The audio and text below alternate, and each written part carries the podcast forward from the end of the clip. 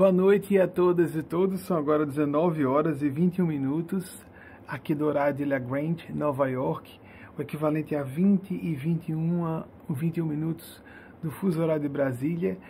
Que nós tenhamos uma noite de reflexão debaixo de influência dos gênios celestes, das almas santas que nos inspiram, sobremaneira dando destaque à nossa Mãe Maior Maria Cristo, a nosso Senhor Jesus, voz da verdade para a terra de todos os séculos nosso Senhor Gabriel, aquele que foi visitado por Maria e a fez grávida de nosso Mestre Senhor Jesus, que visitou Maomé e ditou o Corão, nós temos que fazer esse entrelaçamento, essa visão interreligiosa, essa visão ecumênica, esse atraso da visão sectarista, de dizer que se você não pertence ao meu partido de crença, ou se você não tem crença, você é abominável, nós temos que resolver isso urgentemente nessa época pré-apocalíptica. Nós podemos reverter o Armagedon, depende de cada uma e de cada um de nós. Queria então destacar rapidamente que essas cartas de Maria a Maria que foram feitas referências a respostas por Dani Costa, que falou brilhantemente, professora, doutora, criadora de uma cátedra.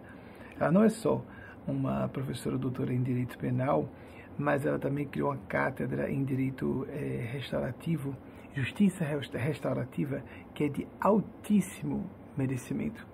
A louvabilíssima iniciativa para reintegrar rapazes negros que normalmente tem um contexto social que lhes favorece a queda na criminalidade, porque há fatores criminógenos muito mais poderosos, lamentavelmente, em nossa cultura tão racista.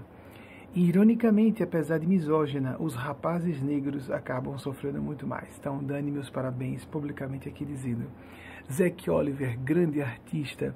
Ana Elizabeth, uma médica que vocês veem Parece uma dona de casa, uma freira? Pois é, não não tem aquela pompa e circunstância que alguns profissionais de algumas áreas específicas mais prestigiadas costumam exibir em seu problema de ego mal resolvido. As cartas de Maria que aconteciam num evento anual de visita, nós preparávamos o evento para visita de Nossa Senhora, foram transferidos para cá, para a ação de graças de Maria Cristo em março e você vai poder fazer suas cartas à distância mesmo. Dani fez referência à não localidade. Não importa se você acredite ou não, a experiência é válida. Nossa cultura é muito pobre dessas experiências. Nós estamos ficando racionalistas demais, nos desconectando de nossa raiz neurofisiológica, de nossa raiz psicológica emocional, de nossa raiz, portanto, humana por excelência. Então, e antes que nós falemos sobre Dia dos Pais, que acredito que eu vou tocar em algum momento, eu vou pedir já a nossa primeira pergunta. Mas antes que seja a primeira pergunta, quero parabenizar eh, os ministros do Supremo Tribunal Federal, todos eles, os que foram atacados. O presidente do Supremo Tribunal Federal, que veio a lume aguerridamente em defesa dos ideais, ideais democráticos, temos que incentivar todas essas, essas atitudes que sejam combativas para o bem no momento de caos no país. Isso não deve ser arrefecido, deve ser potencializado, maximizado mesmo. Não podemos nos distrair, não podemos deixar ignorar, menoscabar a força do mal, porque a força do mal existe, mesmo que os títeres dessas forças do mal pareçam desprezíveis, a força do mal nunca o é os senadores que estão se posicionando de forma também bastante assertiva, assertiva com dois S, no sentido de ser agressivo, e colocando o máximo possível de empenho em nos colocarmos a favor do bem e resistentes a qualquer intromissão do mal nas nossas e nas vidas da população brasileira inteira que atravessa um pandemônio horrendo. Então, achei interessante que teve uma, uma, um banner que eu devo citar aqui em algum momento, mas vamos abrir as perguntas de vocês. Eu prefiro, deixa eu colocar essa aqui de lado, eu prefiro abrir as perguntas com esse tempinho da edição. Nós colocamos o início propositalmente para dar tempo a mais de vocês fazerem as suas perguntas, eu sinto, Wagner, que pisca um pouquinho as luzes. Se puder aumentar uma bobagemzinha para parar de piscar, aumente. Vou colocar, pedir a primeira pergunta. Temos uma equipe que está fazendo a seleção. Eu não sei se é possível também, porque tem um ajuste de câmeras, né? Mas não tem importância não. Se ficar dessa forma, dá para é, tolerar sem problema. Nós vamos colocar a primeira pergunta que chega aqui ao vivo, das que vocês estão enviando e que há uma equipe fazendo a seleção para que a partir daí nós façamos a nossa palestra em parceria com vocês e com a inspiração desses amigos, amigas do plano maior, para aquelas que acreditam e aqueles que não. Eu tenho que dar meu testemunho de que estou debaixo de influência dinamizadora que me torna hiperlúcido nesse momento, inclusive, inclusive hipermemorioso. Por isso, às vezes acontece eu citar alguns autores que começam a cair os, as imagens, as datas, etc., à minha frente. Obviamente, a maior parte eu conheço, é, já li em algum momento atrás, eles apenas ativam algo que eu já conheça, mas muitas vezes há desdobramentos de raciocínios completamente distintos, como aconteceu ontem à noite, numa palestra fechada para o, o, grupo de pessoas que tem acesso a três reuniões mediúnicas fechadas, dirigidas por mim mesmo, no plano físico, quero dizer, em que o Espírito de Deus Pazia falou com uma senhora à distância, uma senhora amiga, lá no Brasil, a 7 mil quilômetros de distância, e falou sobre o que ela estava sentindo. Enquanto me dirigia aqui, falava o que ela estava pensando lá à distância. Sobre um vídeo que nós mostramos, olhem só. Além de falar de outros assuntos que ela já havia vivenciado naquele dia e que só tinham acontecido naquele dia especificamente e que não tinham a ver com os dias anteriores, e ela não falou com ninguém, para dizer que todas e todos nós somos ouvidos, ouvidas, vistos, vistas. Não importa a sua fé, não importa que você não tenha fé. A realidade não espera a nossa coadunância, a nossa corroboração. Deus e espiritualidade não precisam que nós confirmemos com as nossas opiniões se eles existem, se elas existem ou não. Essa realidade é um domínio fundamental, primacial da realidade é a realidade por excelência. E assim nós podemos nos sentir tranquilizados no meio do caos, da angústia, da desesperação que percebemos. Tudo isso tem uma trilha de finalidade construtiva.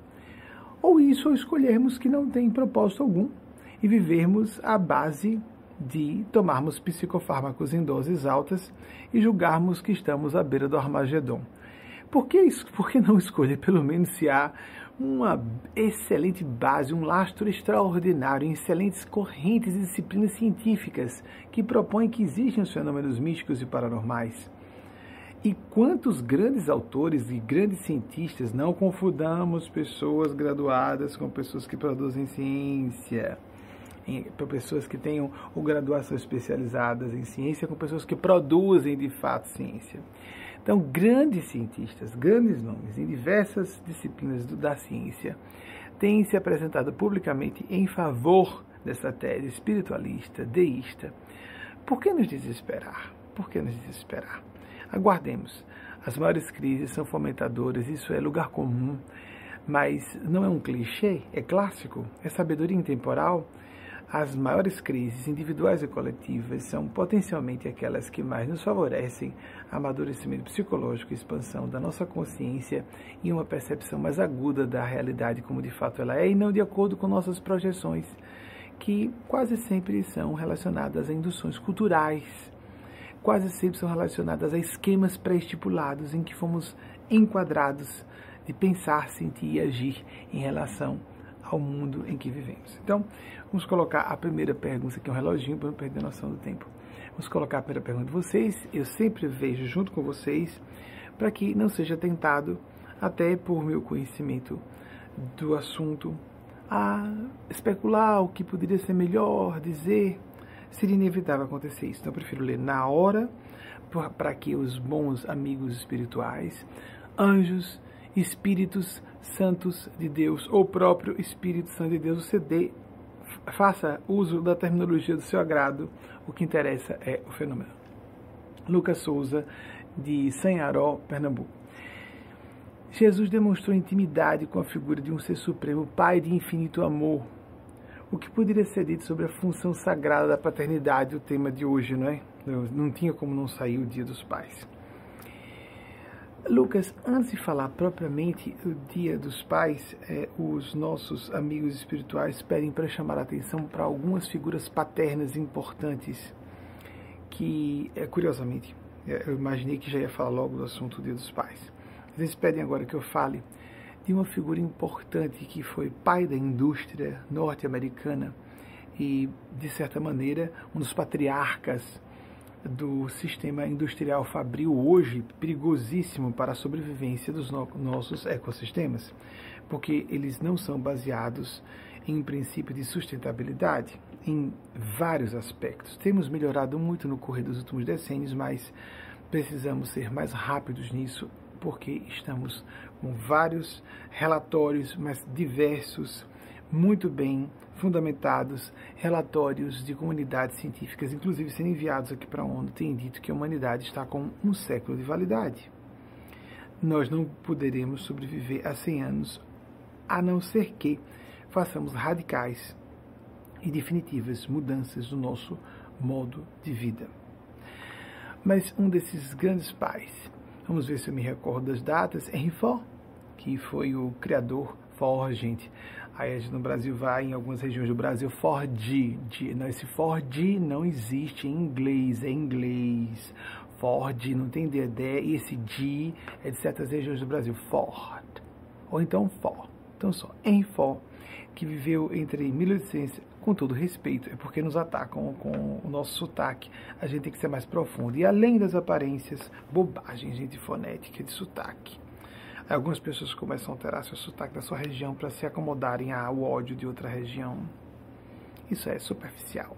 Aí chegam aqui em Nova York, são todos tratados como a mesma galera da ralé, porque é todo mundo latino. Isso é bobagem, isso é uma tolice, isso é falta de profundidade, isso é mediocridade. É pouca inteligência, pouca cultura e pouco sentimento também. É perversidade, é um conjunto de coisas que todo preconceito caracteriza. Todo preconceito configura pouca inteligência, pouca instrução, pouco sentimento, pouca maturidade psicológica. É tudo junto. Então, paremos com isso. Paremos com essa tolice. É feio. A pessoa passa por ridículo e não percebe. Não percebe que é uma pessoa ali mais perspicaz que ela, é que ela está desdenhando porque é muito presunçosa, não enxerga, e outra pessoa está notando. Ah, meu Deus, porque é de tal região, está achando que é superior. Não, querido, se você veio de uma região em que há mais inteligência ou mais instrução, é um centro de inteligência, você teria que ser muito melhor do que você está demonstrando ser, e não o contrário.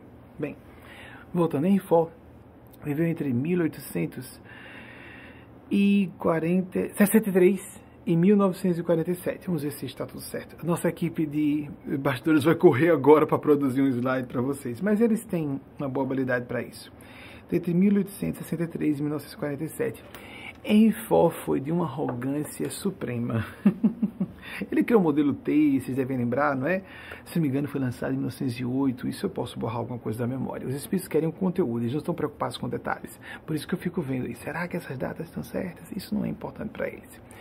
O modelo T, que, o ideal de popularidade, de igualdade, porque ele queria que os seus próprios operários é, saíssem da fábrica e chegassem à fábrica dirigindo seu próprio veículo. Então essa ideia de que todos tivessem acesso a um recurso tecnológico novo, um recurso tecnológico, tecnológico novo, que era a ideia de ter o seu carro automóvel, ou seja, movido sem uma tração animal, movido, movido por si mesmo. A ideia de automóvel é isso, não é? Então, ter o seu próprio veículo sem ficar, por exemplo, aspirando a flatulência dos equinos. Bem, as madames botavam perfume francês sobre aquelas as vestimentas da Belle Époque, apertadas, chapéu e maquiagem, joias, e chegavam com uma, um odor adicional ao perfume francês, aqueles bem refinados e caríssimos importados da Europa, que, era, que aí eram muito caros mesmo, que viajavam a, a, importação era muito mais difícil na época. E aí uma, uma fragrância adicional acima, que era da flatulência dos cavalos, chegando nas festas refinadas, perfume francês e um pouquinho de odor da flatulência dos cavalos. Não adiantava, todo mundo chegava assim. Então... Hoje a gente pode chegar com um pouquinho de cheiro de combustão de veículos, mas com o tempo o, o, o resultado escape mais dos veículos. Mas nós vamos passar uma época em que os carros serão elétricos. Então a Info disse certa vez de maneira bastante arrogante, porque nós temos que ver os vícios das figuras paternas, não é? Vamos começar a tratar, Lucas, pelos vistos das figuras paternas. Alguém veio questioná-lo porque ele deu um boom na indústria do, de automóveis e a General Motors derrubou para sempre, porque respondeu corretamente a essa indagação que foi feita a Henry Ford e Henry Ford tratou com bastante presunção. É, dá para ser outra cor porque os carros eram todos pretos e saíam pretos da linha de montagem. E ele disse, se não me engano, uma a cada seis minutos, o que era um recorde fabuloso na época. Isso tudo pode estar um pouquinho borrado, viu, gente? Isso eu li lá atrás. E não é muito importante. O interessante é que ele tenha criado essa revolução da generalização dos veículos a ponto que, da, de, no meio da década de 1920, sete em cada dez famílias norte-americanas tinham um veículo em casa. Sete em cada dez famílias americanas. 50 anos aproximadamente depois, havia dois carros, um carro para cada duas pessoas nos Estados Unidos. Aí os, os sociólogos chegaram a dizer que o corpo do americano ou da americana era constituído de cabeça, tronco e rodas. Né? Então, terrível, impressionante. A gente passa aqui pelas casas, casas simples, e três, quatro, cinco carros na porta, uma extravagância muito grande, porque tem a questão dos metais, etc. Bem, muita coisa não renovável. Voltando, além da questão dos, dos veículos movidos a combustão, ainda em grande percentual. Mas voltando. Então Rivó foi indagado sobre a questão da cor dos veículos. Não dá para ter uma cor diferente, não dá para os seus clientes poderem comprar um carrinho de outra cor que não seja preto? A Rifor, de forma bastante assintosa em sua pretensão, disse: os clientes da Ford podem comprar carros de qualquer cor, que é desde que sejam pretos. Em palavras muito aproximadas a isso, embora tenham sido palavras em inglês, lógico. A General Motors resolveu apresentar carros em cores, tomou a dianteira para sempre da indústria de veículos, porque não foi pretensiosa como a indústria de Ford. Um outro gênio da época, que por sinal era amigo íntimo de Henry Ford, um misterioso pai, um pai coletivo que não se casou, não teve filhos, pelo que eu me recorde, de sexualidade misteriosa, é muito comum entre os grandes gênios em todas as áreas, alguns deles, mesmo numa época em que homossexuais se casavam, ele não fez questão de fazer. Andrew Carnegie, um gênio da indústria, o grande industrial da área do aço, em não poderia trabalhar sem a base que Andrew Carnegie ofereceu. E Andrew Carnegie, vamos ver se me recordo, viveu entre 1835 e 1919. Andrew Carnegie certa vez foi procurado por um jovem Napoleão Hill. Vejam que é a postura do pai. Mostrei um pai tenebroso, não é? O lado, o lado bom de dizer todos terão direito, até os meus próprios operários, eu quero que seja um modelo barato. Ele utilizou a linha de montagem na indústria de veículos exatamente para baratear e os próprios funcionários tivessem direito a ter esses veículos, esse lado foi muito positivo de reforma, mas dizendo do meu jeito, ponto final, o carro tem que ser funcional, não tem que ter cor, não é artístico, tudo preto. Ok. Agora vejam Andrew Carnegie. Andrew Carnegie foi procurado por um jovem à época. Ele já estava um ancião, ou pelo menos um homem em maturidade avançada, não me recordo exatamente em que momento os dois se encontraram, que é o pai, o, esse outro que eu vou citar, esse jovem, é outro pai, de outra linha de pensamento. Esses dois não são de linhas de pensamento, sim de grandes setores industriais. A indústria do aço e indústria dos veículos. Andrew Carnegie e Henry Ford, respectivamente.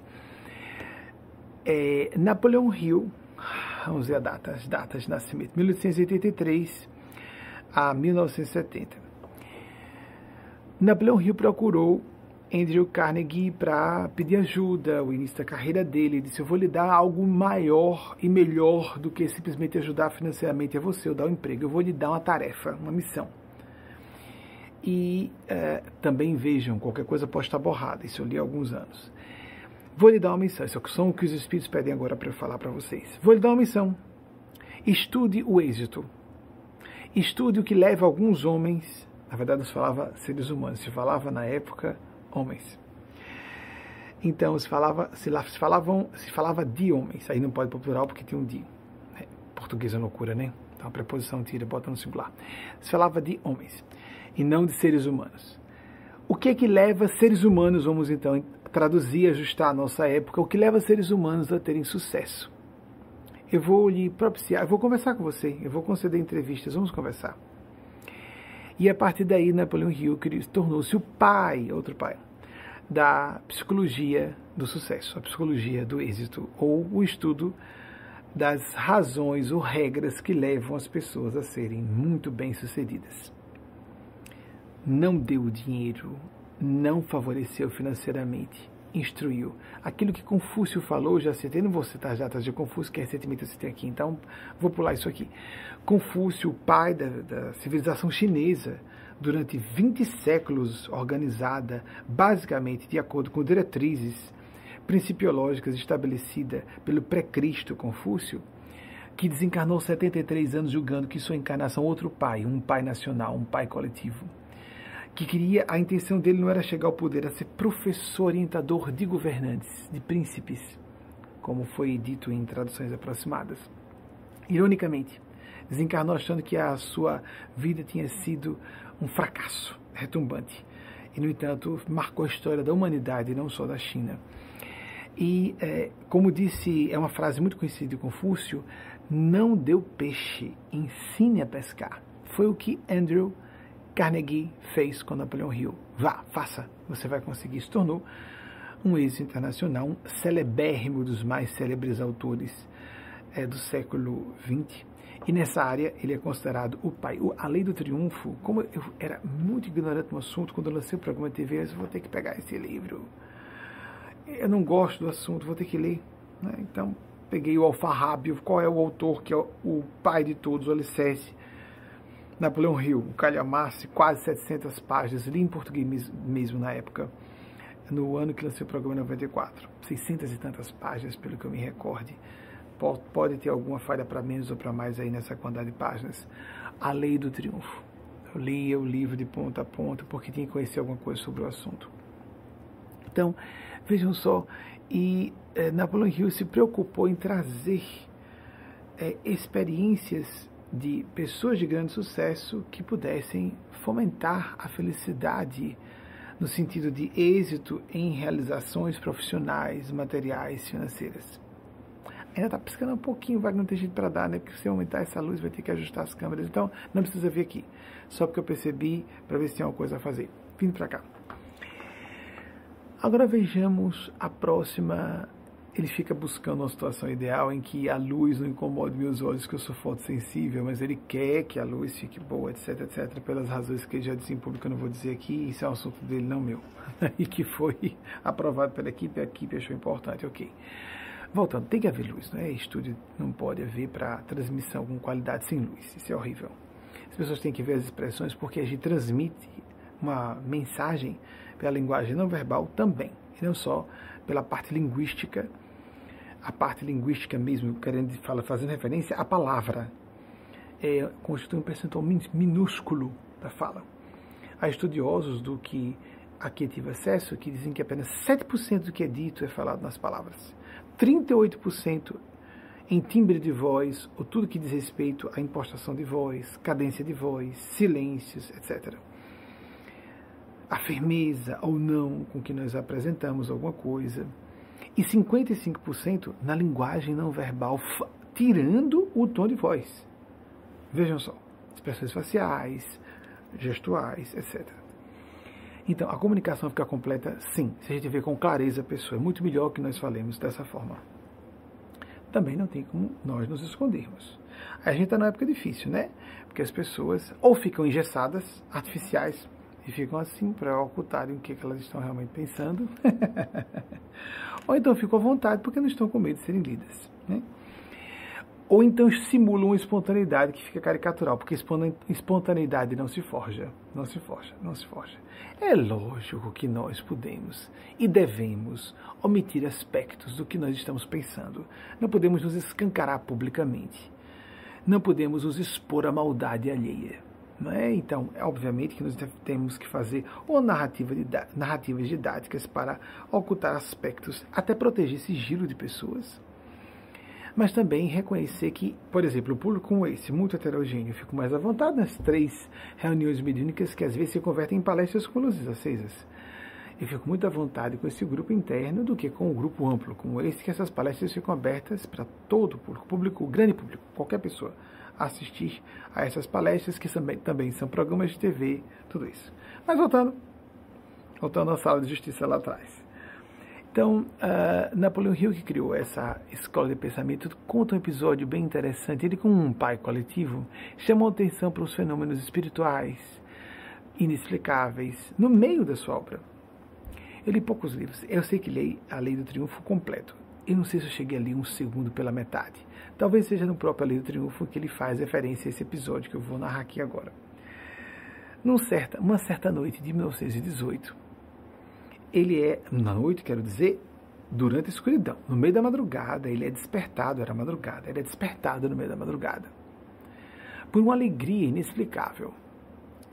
E ele chama atenção para esse fenômeno, chama atenção para a preocupação com a vivência sexual, e nós tivemos uma tragédia horrível essa semana, não é? É o nome da a cantora é aqui eu anotei porque isso era importante falar. Isso aqui não foi dito pelos espíritos, eles autorizaram a falar e por isso anotei antes.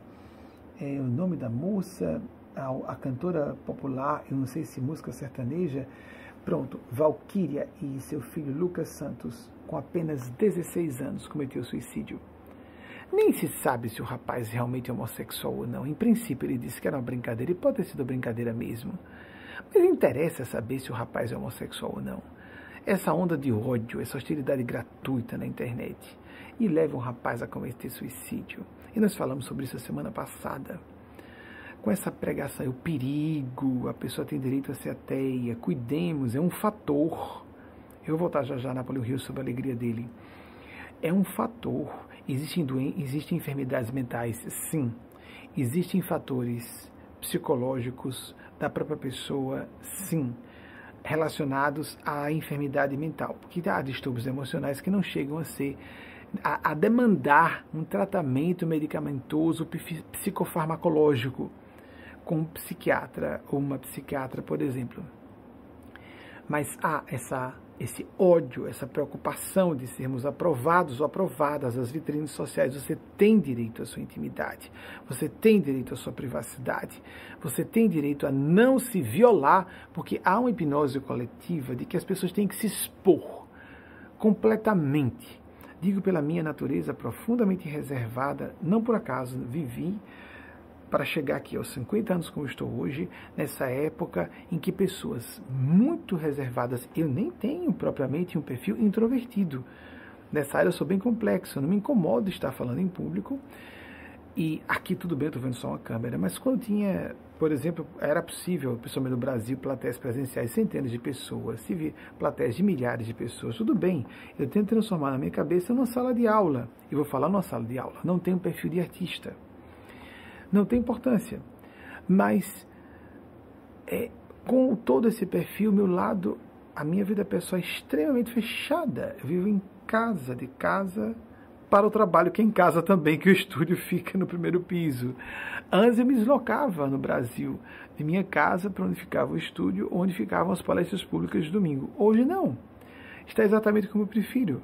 O estúdio em casa e exatamente onde eu moro é onde acontece a transmissão de nossas palestras. Não siga essa hipnose, você só segue até onde de fato seu perfil psicológico autorizar. Cuidado, só se exponha na medida que você realmente intuir que quer apresentar, partilhar publicamente.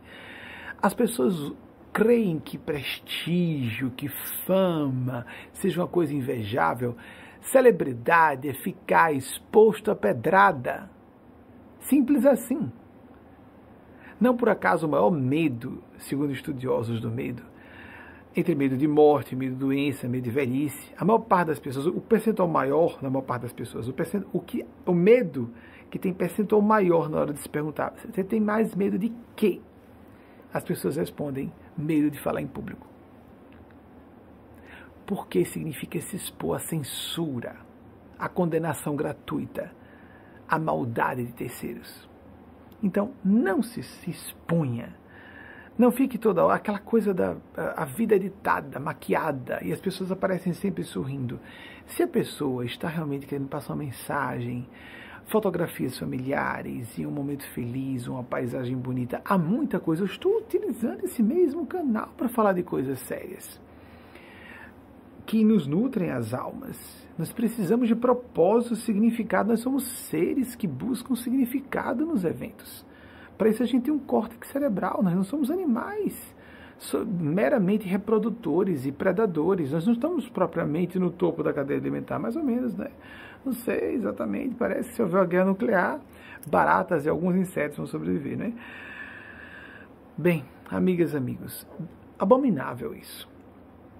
Como falei, de se dizer que jovens não podem se masturbar, que é pecado, e várias correntes espirituais religiosas convencionais dizem isso, e mas ao mesmo tempo dizem que só pode fazer sexo depois do casamento, em casar virgens. Mas espera aí. Consultem sexólogos, psicólogos, psiquiatras. Consultem médicos. Como é que se vai dizer a jovens que não façam a masturbação? Olhem só. Na explosão dos hormônios. E ao mesmo tempo dizendo, e enquanto isso, fique virgem até a época do casamento. Não faça sexo, não se masturbe, enlouqueça. Pense em se matar. Amigos, isso é propalado dos púlpitos das religiões. Quase todas. Existem alguns religiosos, sejam padres, pastores, doutrinadores espíritas, expositores espíritas, o que seja, que nós somos desligados de todas as coisas religiosas, que percebem que isso é uma falta de consciência e responsabilidade e não dizem isso. Ou que atacam LGBTs. A pessoa nasce LGBT, ponto. O maior centro de conversão gay aqui nos Estados Unidos foi fechado à base de escândalos, com suicídios que foram induzidos com uma prática que não existe. Isso não é psicológico. A Associação Psiquiátrica Norte-Americana, desde 1973, disse que não é doença mental, ponto. Não é um distúrbio a ser tratado. Só pessoas insensatas, isso não está na Bíblia, querem dizer nos Evangelhos de Jesus. Está em Moisés. Atenção, você quer seguir Moisés ou Jesus? Está em Paulo. Você quer seguir Paulo ou Jesus? Esses homens, embora Moisés fosse um grande profeta e Paulo um grande apóstolo, eram homens de sua época. Jesus era intemporal. Para você respeitar a Bíblia e não ser profano, sacrílego e adulterar o texto sagrado e seu sentido profundo, você deve atualizar. É uma questão de consciência. O próprio Paulo disse: a letra mata, o espírito vivifica. Se você quer ser realmente consciente, você deve adaptar. Mas a minha doutrina religiosa diz isso há séculos e mata pessoas há séculos. Adapte. Siga sua consciência porque você vai dar contas disso. Não à toa há tanto ateísmo, porque as pessoas são anticlericais, antidogmáticas, antifanatismo, anti-obscurantismo e acham que isso é ser ateu, isso é ser ateia. Não necessariamente. E por isso também sou contra a militância ateísta. Dizer, olha, Deus não existe, isso tudo é uma malandragem, como se houvesse uma área de ação humana onde todo mundo fosse mau caráter. A gente não pode dizer isso, nem de políticos, nem de empresários nem de acadêmicos. Eu conheço muitos empresários que dizem acadêmicos são todos ociosos, olha, ficam só lendo, não fazem coisa nenhuma. Não é um absurdo, porque nas academias se produz ciência que depois vai ser, vai ser utilizada para tecnologia, indústria, prosperidade material, social, etc, etc. Não é verdade? Mas eu conheço também acadêmicos que dizem que empresários são, são burramas que resolvem só ganhar dinheiro e são arrogantes e acham-se donos da verdade, mas são incultos. Tá certo também? ou que todo político é mau caráter e desonesto, está certo também? Embora saibamos que em toda posição de muito poder, nas academias, no meio empresarial, no meio religioso espiritual, em qualquer ambiente, na celebridade, na mídia, o que seja, muito poder corrompe o ser humano. Isso é uma, um truísmo e é uma, uma máxima bem batida. Muito poder corrompe. É lógico, porque nós seres humanos somos problemáticos. Mas se religião fosse o problema, nós teríamos resolvido completamente com Stalin e Mao Tse Tung. Os maiores genocidas da história eram pessoas que eram líderes de governos que estavam com o materialismo oficialmente estabelecido em seus países. Eles foram responsáveis pela maior quantidade de morte de patrícios. Não vou dar contas a ninguém. Mata todo mundo que estiver contra mim. Ponto final. não porque fossem ateus, é porque também eram psicopatas. Junta a psicopatia ao ateísmo e se tornaram os maiores genocidas da história. Nós não podemos ficar contra a política por causa disso. Vamos abolir os governos, os estados. Vamos abolir a organização sociopolítica, porque existem os tiranos. Não, vamos, vamos retirar os tiranos do poder. Vamos voltar lá, como ia falando. Atenção, atenção. LGBTfobia, misoginia, racismo, ataque à pessoa por sotaque, por cor de. Falei de cor de pele, por causa de idade, por causa, principalmente, a misoginia é, para mim, a suma essência da maldade, que acontece principalmente em mulheres. Assim como há muitos LGBTfóbicos que são LGBTs. São os mais radicais. Quando vocês virem alguém combatendo muito gays, lésbicas, trans, a pessoa tem algum problema na área. Isso é dito por, por especialistas. Leiam sobre o assunto. A pessoa está se contradizendo, a pessoa está se revelando. E pessoas instruídas começam a ficar se entreolhando com um risinho escarninho, quase mal dissimulado, né? quase não, mal dissimulado. Uh, fulano tem uma preocupação em falar contra gays e dizer que não é gay, então, e afirmar que é hétero, certo? Quem é hétero não fica preocupado em afirmar que é hétero toda hora. Ou ficar condenando gays, não afeta, por que afeta você? O que, que afeta você? isso é universal. Não precisa nenhum conhecimento refinado de psicologia para se perceber isso.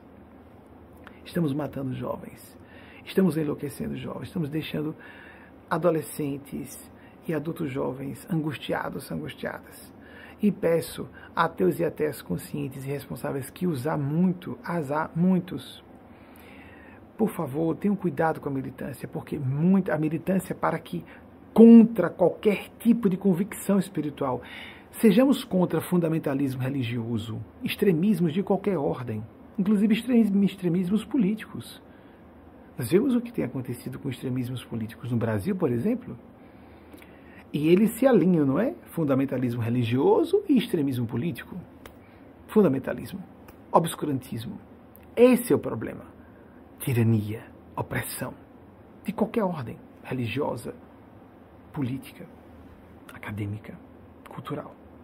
Se eu sou superior a você, eu oprimo você, humilho você. Esse é o problema da espécie humana. Mas vamos voltar lá para Napoleão Rio, para a alegria que ele nos trouxe. Lucas, espero que esteja, esteja sendo é, útil a você e a todas e todos que estão nos acompanhando.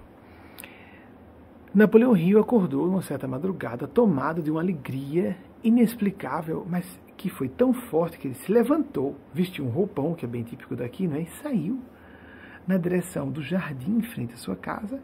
E qual surpresa, quando ele chegou à frente de sua casa que outros vizinhos estavam se levantando também com seus roupões e eles perguntaram o que aconteceu. Fulano, uh, o que houve? Você está acordado? Pois é, eu fui acordado por uma alegria fora do normal. Que júbilo é esse? Que exultação é essa? Eu estou exultante. É, tá certo, é, vamos. Foram, foram dormir, voltaram.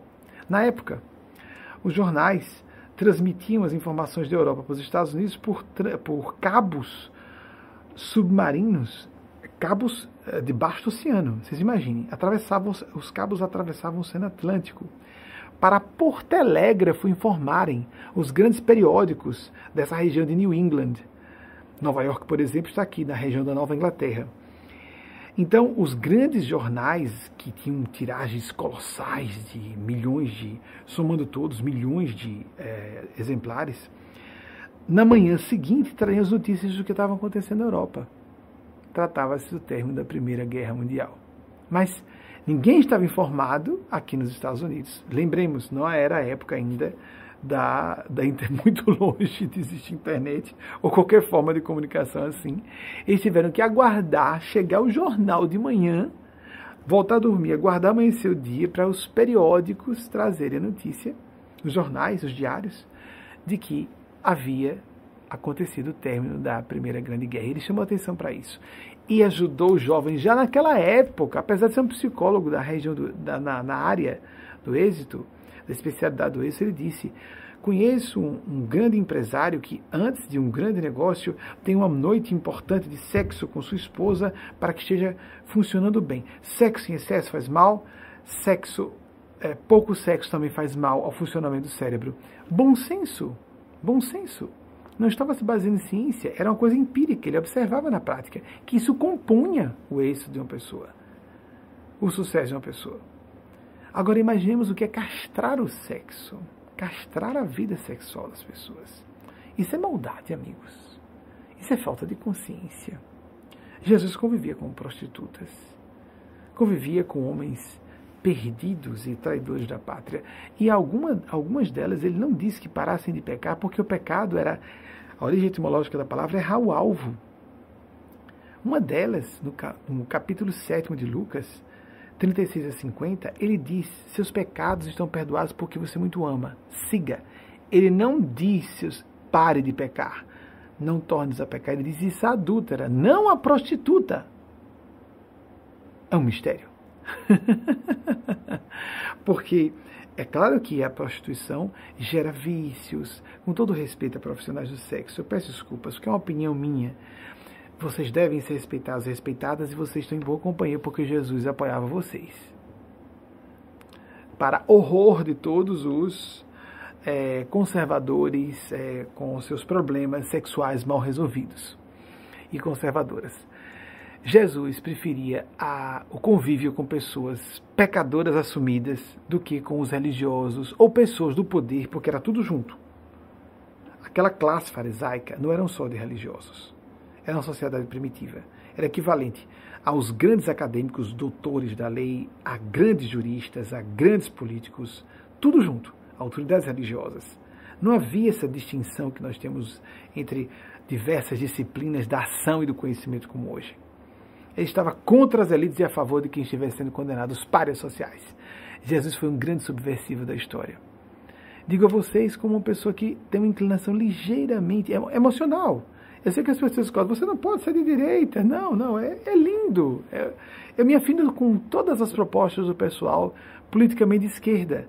Eu sou progressista. Eu sou uma pessoa que me, me sinto, eu tenho direito de dizer, né? Me sinto de direita, mas com ideias progressistas. Humanistas. É claro, senão você é um psicopata. Ou uma psicopata. mas existem pessoas conservadoras progressistas, não é? É lógico que existem. Assim como pessoas de esquerda que são psicopatas. Lembremos, Mao Tse Tung, acabei de citar Stalin, eram de esquerda. Utilizaram a ideologia de esquerda para chegar ao poder. Então, esquecendo aqui, falei do rapaz, que tristeza. É, Valquíria, Valquíria Santos, se não me engano. Nossa solidariedade com você, com os ministros do Supremo Tribunal Federal que uh, estão ficando mais inflamados devem, prometeram agir, devem agir em defesa do país, assim como os, os ilustres também senadores devem agir. Não menosprezemos a força do mal, não se brinca com fogo. Lembra daquela expressão popular, não se brinca com fogo? Não desprezemos os títeres, os fantoches, os marionetes do mal, que parecem muito desprezíveis, não é? Não sei se estou falando de alguém no topo do, da presidência da presidência do Brasil, o chefe do Executivo Nacional, a gente olha, ah, bobagem, mais uma bobagem do dia. Não menoscabemos, não façamos pouco caso do que bravatas por bravatas as pessoas vão se climatizando ao bizarro e a qualquer momento um bizarro trágico pode acontecer no país. E ninguém vai ficar imune Nenhuma autoridade numa está inatacável. Todas elas podem ser, levar, uma, levar uma rasteira em massa. Temos que agir rapidamente. Um, um, quarto da população apoia porque um quarto tem um distúrbio cognitivo, ou tem mais distúrbios cognitivos que o demais, a, a, o restante da população. É óbvio que é um problema grave em pessoas que apoiam quem estão apoiando é óbvio, não temos, isso é pacífico, não é assunto de discussão, é assunto de ação. A questão é ação. Então, Napoleão Hill, que foi esse pai coletivo, nos chamou para a área de êxito, ele fez cursos, ajudava as pessoas a se levantarem. Foi a forma de ele viver a paternidade coletiva, de estimular as pessoas. Ele morreu no ano do meu nascimento, em 1970. Eu já falei, nem 1983, é 1970. Ah, está aqui. Já temos alguns, algumas datas. Ou de que eu pedi, né?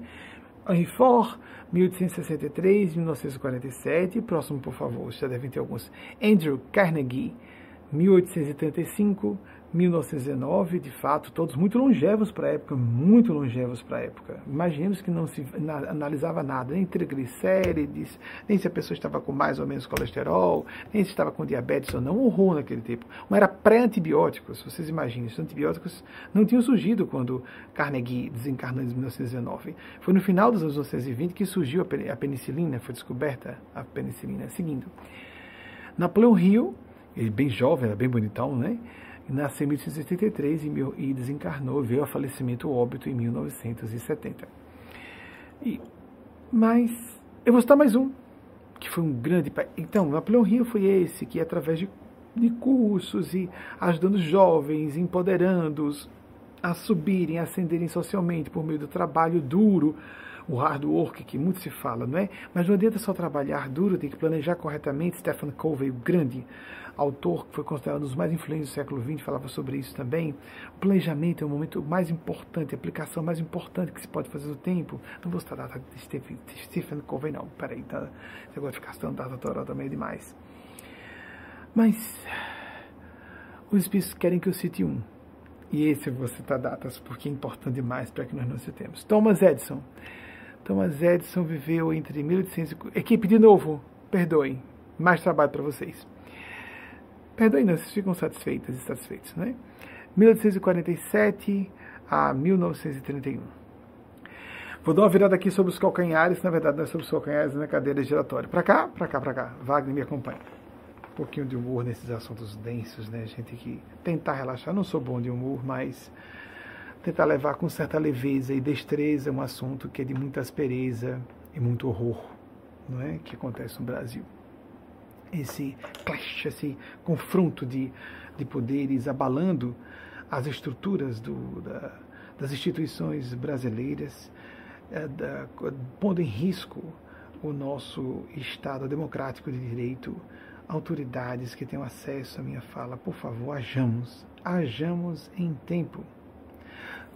Houve uma charge, antes que eu continue, o Thomas Edison tem uma charge, isso aqui eu botei para falar para vocês, um banner de.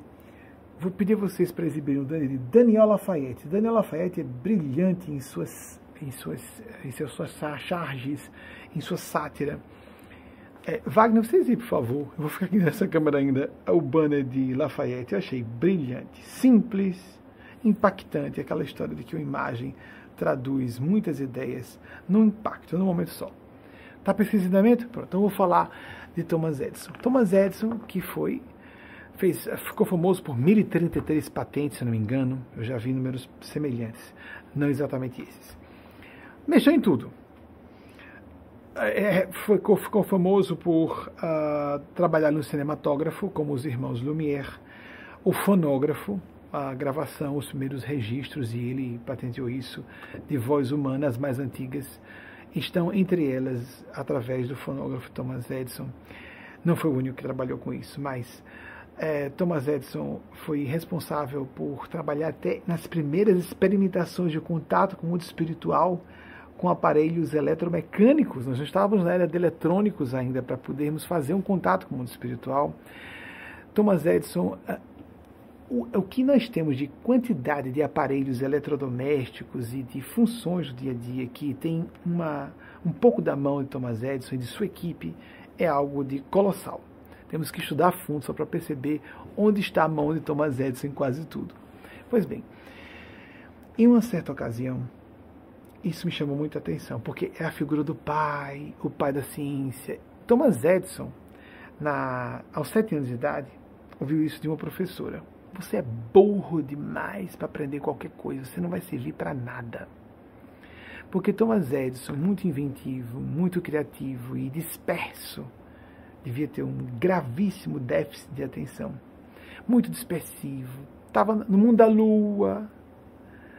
E é, é muito comum entre grandes gênios, os revolucionários criadores de novas disciplinas do conhecimento terem sido péssimos alunos. Einstein foi reprovado numa certa ocasião em matemática. Einstein, imagine. Muito bem, voltando. Thomas Edison ouviu isso de um professor. Você é burro demais para dar certo em qualquer coisa, aos sete anos de idade. Então, Thomas Edison, já na terceira idade, com os cabelos nevados, completamente brancos, foi visto por seu filho, que correu às pressas, foi atrás de seu pai. Dia dos Pais, falando de novo dos pais, com provocação de Lucas, que nos trouxe a pergunta provocadora dessas reflexões todas. Preocupado, o laboratório em chamas, um homem como aquele, que não foi apresentado como industrial, mas ele foi um grande inventor, que tinha um laboratório que contratava, numa época em que a engenharia estava em seus primórdios, ele contratava pessoas que tinham habilidades inatas para é, trabalharem com é, engenharia eletromecânica na época, estávamos na era da engenharia eletromecânica.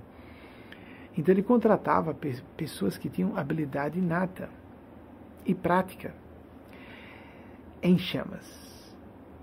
Então, quando ele chegou, o filho ficou aterrorizado, como meu pai deve estar. Cabelos nevados. E ele comenta isso, isso foi descrito por seu filho, ali alguns anos, posso estar distorcendo alguma coisa, que os reflexos do incêndio do laboratório é, irradiavam-se nos cabelos brancos do pai. Esse meu pai, como o senhor está? Ele estava tranquilo, porque ele imaginou que o pai estaria uh, destroçado. Eu estou achando isso muito bom. Vamos começar do zero. Muitos projetos que estavam empacados há anos, eu perdi os arquivos. Vou começar do zero, porque não estarei preso aos vícios, em palavras aproximadas, amigos, aos vícios dos experimentos errados anteriores. E foi o que aconteceu. Inventos importantes surgiram logo em seguida, porque ele, ele e a equipe dele se desprenderam dos paradigmas que iam surgindo involuntariamente com a linha de experimentos errados que estavam fazendo. Olhem só. Quantos incêndios em nossas vidas são para o nosso bem? É claro que há pessoas que se jogam do abismo porque querem. É claro que há pessoas que. Criar justificativa para a gente estar com razão a todo, a todo custo é seguindo das pessoas comuns, medíocres, que seguem o ego. Eu quero estar com razão porque eu quero estar com razão. A gente tem que buscar onde está a razão. E não eu tenho que estar com a razão. Isso é estupidez, isso é atitude autodestrutiva, isso é atitude emocionalmente mesquinha, isso é infantil. Não sou imaturo, não pode ser suicida. Enquanto isso, os gênios, até na área intelectual, tão só, não só psicológica ou moral, porque há gênios da virtude, as almas santas, ou da, os iluminados, as iluminadas, que quando digo a vocês que encerramos é uma convicção profunda minha, a era dos santos, dos iluminados, das almas santas ou dos seres iluminados, eu não estou dizendo que estejamos evoluindo como civilização. Não, não, não, não. É, é paradoxal assim mesmo. Encerrou a era em que temos os gênios e os as santas, para que nós possamos, por termos chegado coletivamente a uma adultidade jovem, caminhar com as próprias pernas e adquirirmos méritos por conta, por conta própria. Porque antes éramos carregados no colo por esses seres. Éramos crianças, éramos adolescentes coletivamente. Agora temos que crescer. Vamos voltar no futuro a uma era de muitas almas santas e muitos gênios celestes entre nós. Não estamos vivendo isso. Quem se apresenta está ridículo disse uma moça, uma menininha, alguns anos, menina mesmo, uma garota do Rio de Janeiro, tá rachando a cara, tá rachando a cara. Um monte de gente fazendo pose santo, de alma iluminada ou de gênio impassível, né? Tem aquelas pessoas, aqueles acadêmicos, né? Com ar de impassíveis. É tão ridículo, é tão ridículo. A pessoa não tem senso de ridículo. Oh, meu Deus, faz uma pompa, não é? Mas impressiona pessoas tolas. Nós vivemos nessa época em que vemos pessoas tolas se impressionarem com pouca coisa. Algumas até são instruídas. Mas mais do que inteligência, precisamos de decência e de consciência. Nós estamos à beira do Armagedon por várias razões, mas inclusive ambiental. Observemos a variante Delta, que já está se desenvolvendo para uma Delta Plus. Está tá aqui as autoridades americanas, científicas e de, de, as autoridades públicas sanitárias preocupadíssimas.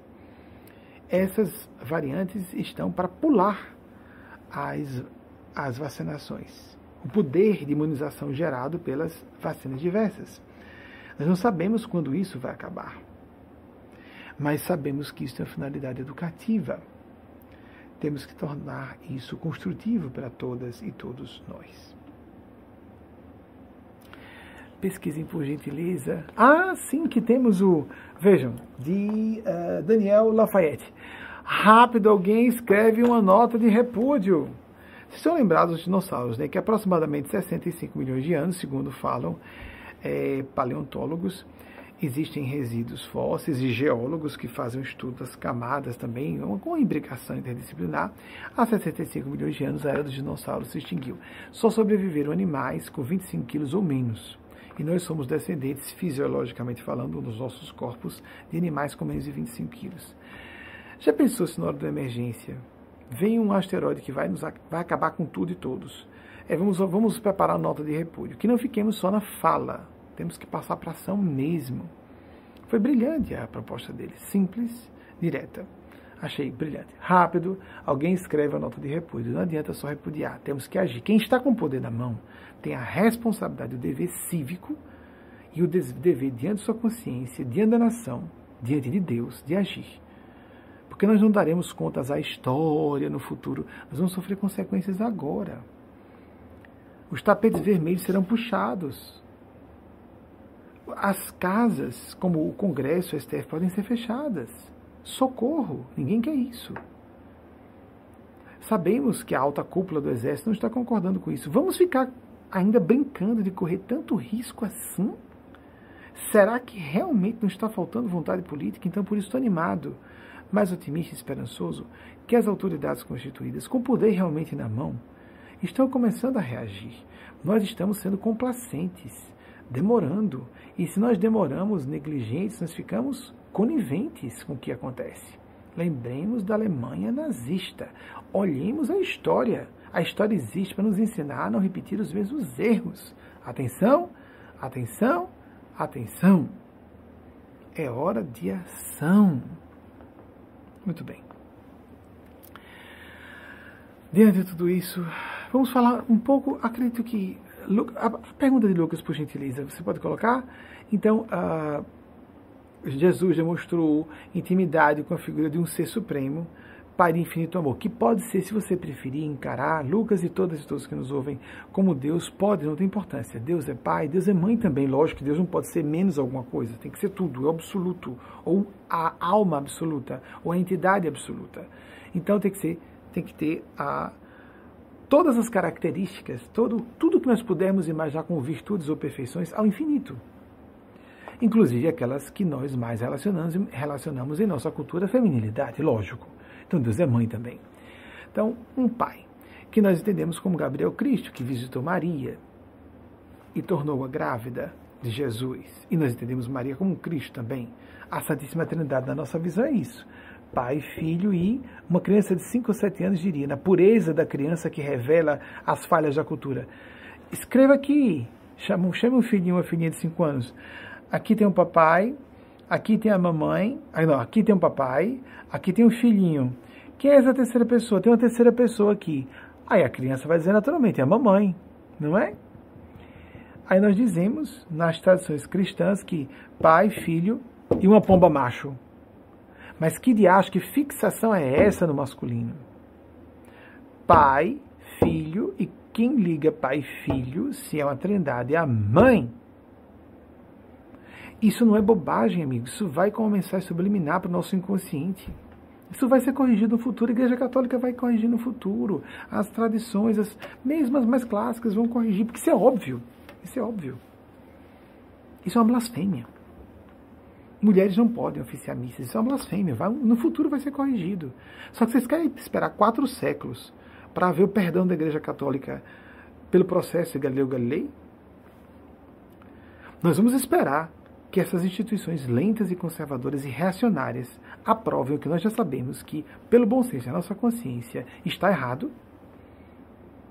Então, porque nós somos passivos e submissos a isso é que os, os impérios do mal em seus aspectos malevolentes, porque há muita gente bem em todas as religiões, mas os aspectos malevolentes, esses impérios religiosos prosseguem. As pessoas não reagem. Gays que estão abaixando a cabeça em, religi em religiões que os atacam, que as atacam. Mulheres que não, mas eu sou uma devota, eu sou uma alma santa, estou aqui muito pura e boa.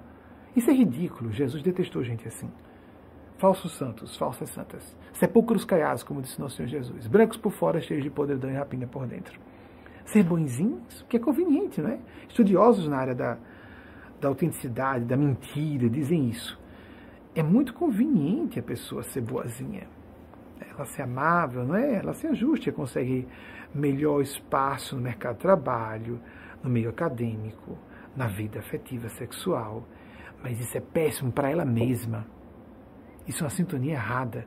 Porque quando nós somos autênticos e revelamos quem realmente somos, autênticas, nós atraímos os verdadeiros amigos e amigas e pessoas mais francas também. Não a pessoa franca que quer dizer as coisas só para machucar, mas as pessoas que representam quem realmente somos, que se afinam com os nossos verdadeiros valores, com os nossos interesses reais. Bem, voltando. O que sobre a questão de Jesus, o que se poderia dizer sobre a função sagrada da paternidade? Jesus disse algo de chocante, Lucas, sobre a paternidade. Só chamemos de Pai a Deus. São Francisco de Assis, naquele episódio em que ele tira a roupa em público, e que nos filmes mostram ele correndo, feito um doido na rua, não tinha nada de louco. São Francisco de, Assis, São Francisco de Assis era hiperlúcido, era um gênio do entendimento de filosofia e espiritualidade para a época, século XII, gente.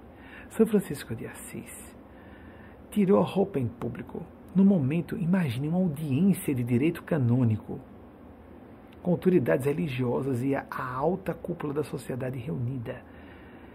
Ele estava vestido com roupas finas que ele pediu por trás à sua mãe que trouxesse para ele as roupas finas da sua classe social, porque o pai era muito rico porque o pai o acusou publicamente, o processou, porque ele estava furtando.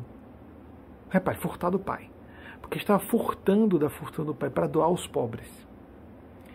Ele foi para essa audiência vestido com roupas finas da sua classe social. Causou espécie até ao pai. A surpresa, né? Ele está vestido de acordo com a classe social. Para em público tirar a roupa e ficar nu e dizer: a partir de hoje, só chamo de pai a Deus como Jesus disse nos evangelhos. Isso quer dizer que as pessoas não devam ser pais ou mães.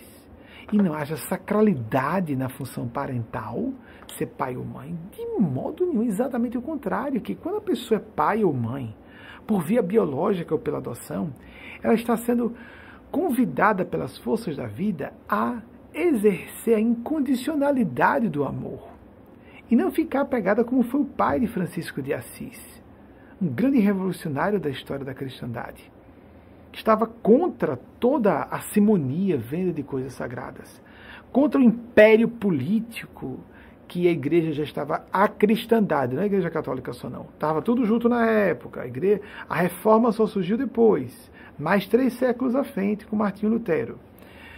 Atenção, estava falando para todas e todos, e não só para a Igreja Católica. A cristandade, depois de 1200 anos com a morte, da morte de Jesus, 1100 anos, estava no século XII, eis que Francisco de Assis estava ali, apresentando a ojeriza, o repúdio com ação, a ruptura sincera, honesta e se expondo publicamente a toda a distorção, a deturpação. Tanto é que ele ouviu uma voz que dizia que reconstruísse a igreja dele. E ele estava numa igreja em ruínas. Ele presumiu que era literal, que era aquela igreja, aquela igrejinha pequena. E era toda a igreja, como a Ecclesia Spiritualis, a igreja dos, de toda a comunidade dos que seguem nosso Senhor Jesus, e não uma igreja em particular, que estavam todas unidas, basicamente, à época. Havia cisões, mas não como aconteceram depois várias cisões a partir de Martinho Lutero. Hoje nós temos várias denominações cristãs. Se engalfinhando, se dividindo, se dividindo, porque há muitos interesses envolvidos. Não é? Econômicos e políticos. Eu vejo isso tudo hum, com muita estranheza. E acho que todas as pessoas le, le, minimamente esclarecidas também percebem isso. Então, a sacralidade da paternidade da maternidade está em, primeiro, entender que o dever do pai e da mãe. Nós invertemos isso na cultura. Os filhos devem gratidão e obediência aos pais. Filhos e filhas devem obediência aos pais na infância. Porque o pai e a mãe devem proteger crianças. É lógico, a criança está sufocando. Eu conheci, eu soube de uma criança, por exemplo, conheci de perto, que estava sufocando aos 5 anos, porque era do Nordeste, estava provisoriamente do Sul, a garganta fechando. Os pais, levar, em vez de levar para o hospital, deixaram a criança lá, sufocando. Deixa morrer. Não, amanhã a gente vê. Pais numa favela levam, querendo dizer na favela, não é questão parafóbica, não, sem instrução por uma questão de sentimento, de bom senso e de instinto, leva o filho para o hospital. Esses dois pais instruídos levaram não. Deixa morrer aí. Deixa morrer. Mais tarde, com outra filha, fizeram a mesma coisa, sufocando. Esse mesmo garoto de 5 anos mais velho, eu ouvi muitos relatos de muita gente, foi pedir ajuda a um tio que era médico. A mãe bateu nele, agrediu fisicamente, ele não pedir socorro ao tio médico. Deixa a filha sufocar. Há pessoas que não nasceram com vocação para ser pais e mães. Há pessoas perversas que são pais e mães. E é um tabu para as pessoas não sentirem mágoas, não podem perceber que houve problemas com os pais e mães. Atenção! O dever diante das leis de Deus, diante das leis da espiritualidade, diante das leis morais da própria consciência, para a não ser que a pessoa seja psicopata, diante das leis humanas, para a legislação humana, os deveres são dos pais para com os filhos, mães com filhos, e não o contrário. Existe, é claro, um princípio de gratidão para pais e mães se eles cumpriram minimamente seus deveres. Mas se não, não. Não. Então, primeiro, pensemos que Dia dos Pais é dia de reverenciarmos a verdadeira paternidade e maternidade. Existem duas funções básicas da parentalidade: a função disciplinadora é o que os bons espíritos nos têm pedido com frequência falar, e a função de acolhimento. Nós costumamos vincular a função disciplinadora e que também tem a ver com proteção a figuras de homens, de pais, e a função acolhedora, nutridora, emocional a figuras de mães, a mulheres. E nós vemos com muita frequência em nossa cultura mulheres assumirem essa função que é mais associada à figura de pai ao estereótipo, é quase um estereótipo do pai, durão, e às vezes não, um bananão, no bom sentido até, muitas vezes.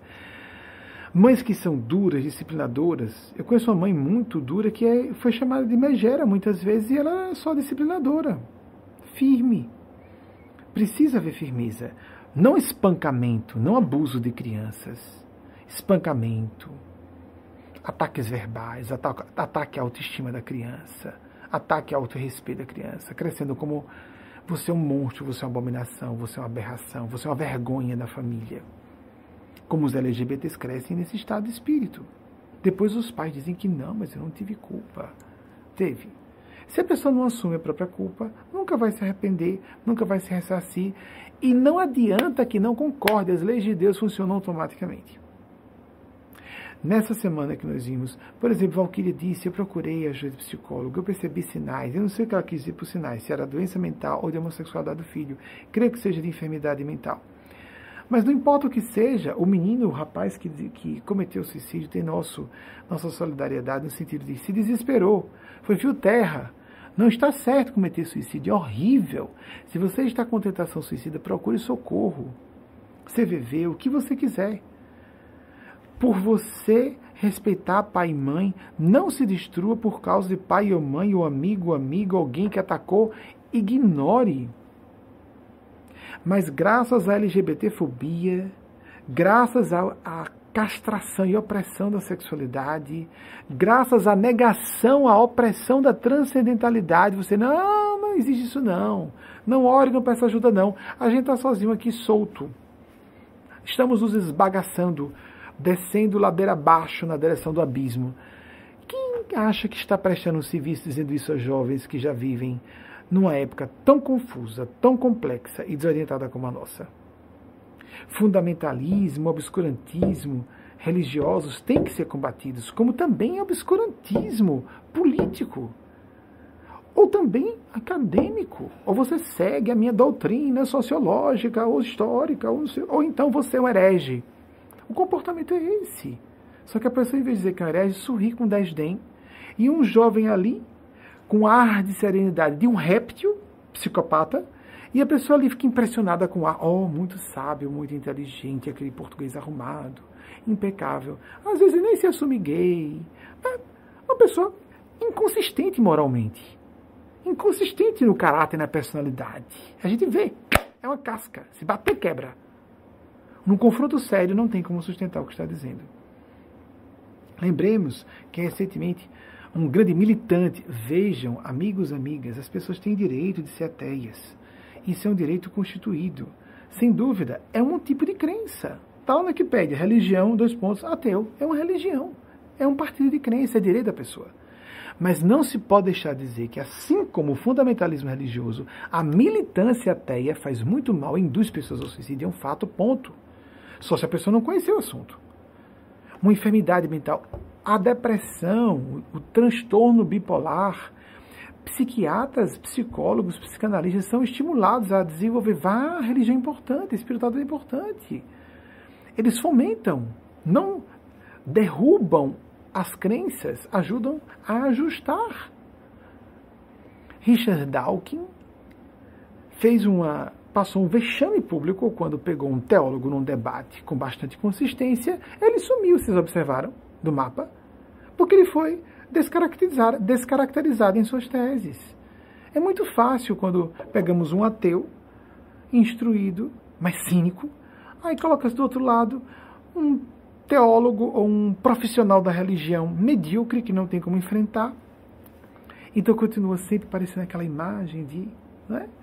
Uma vez disseram, eu fui falar com uma, não vou dizer porque tirei do ar, porque né, por razões minhas, porque na época eu estava defendendo o kardecismo e me desliguei do movimento kardecista com todo respeito aos que continuam no kardecismo. Mas enfrentei uma certa figura religiosa que combatia fenômenos espirituais, sendo um parapsicólogo. Contradição completa. Ele não sabia que eu iria derrubar os argumentos dele foi o vídeo que era mais sucesso na nossa página e eu tirei do ar. Ainda tem uma, um debate correndo aí, talvez eu volte a colocar no ar.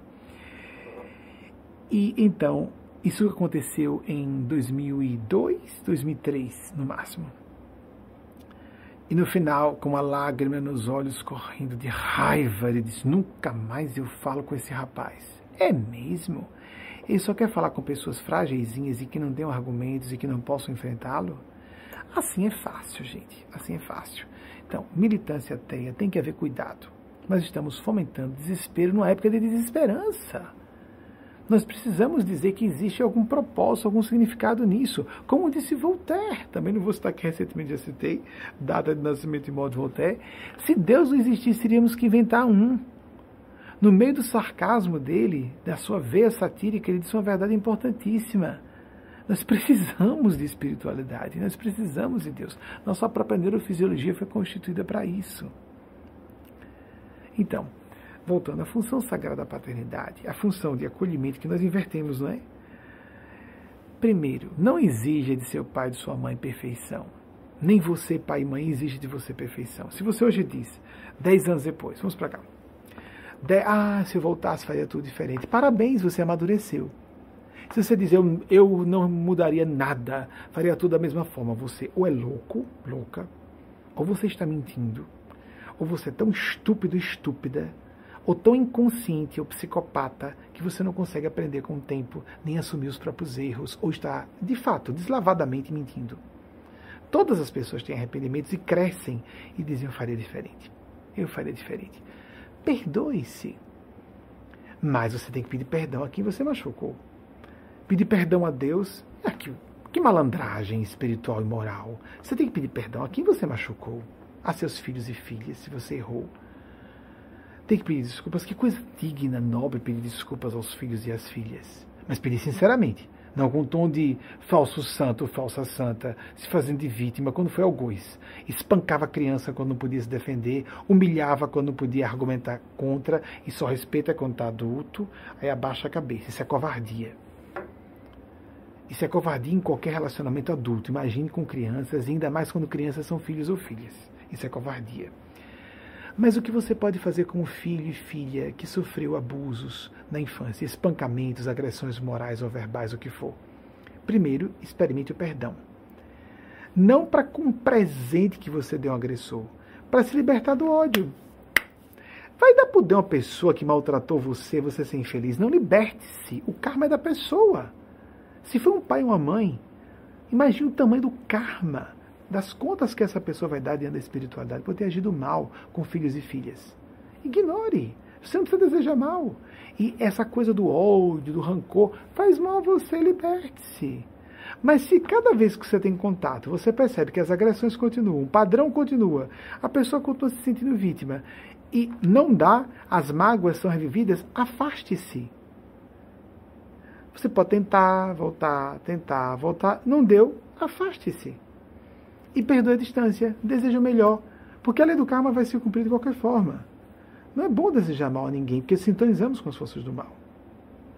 Perdoe. Agora, até chegar a esse limite, porque há pessoas que precisam disso.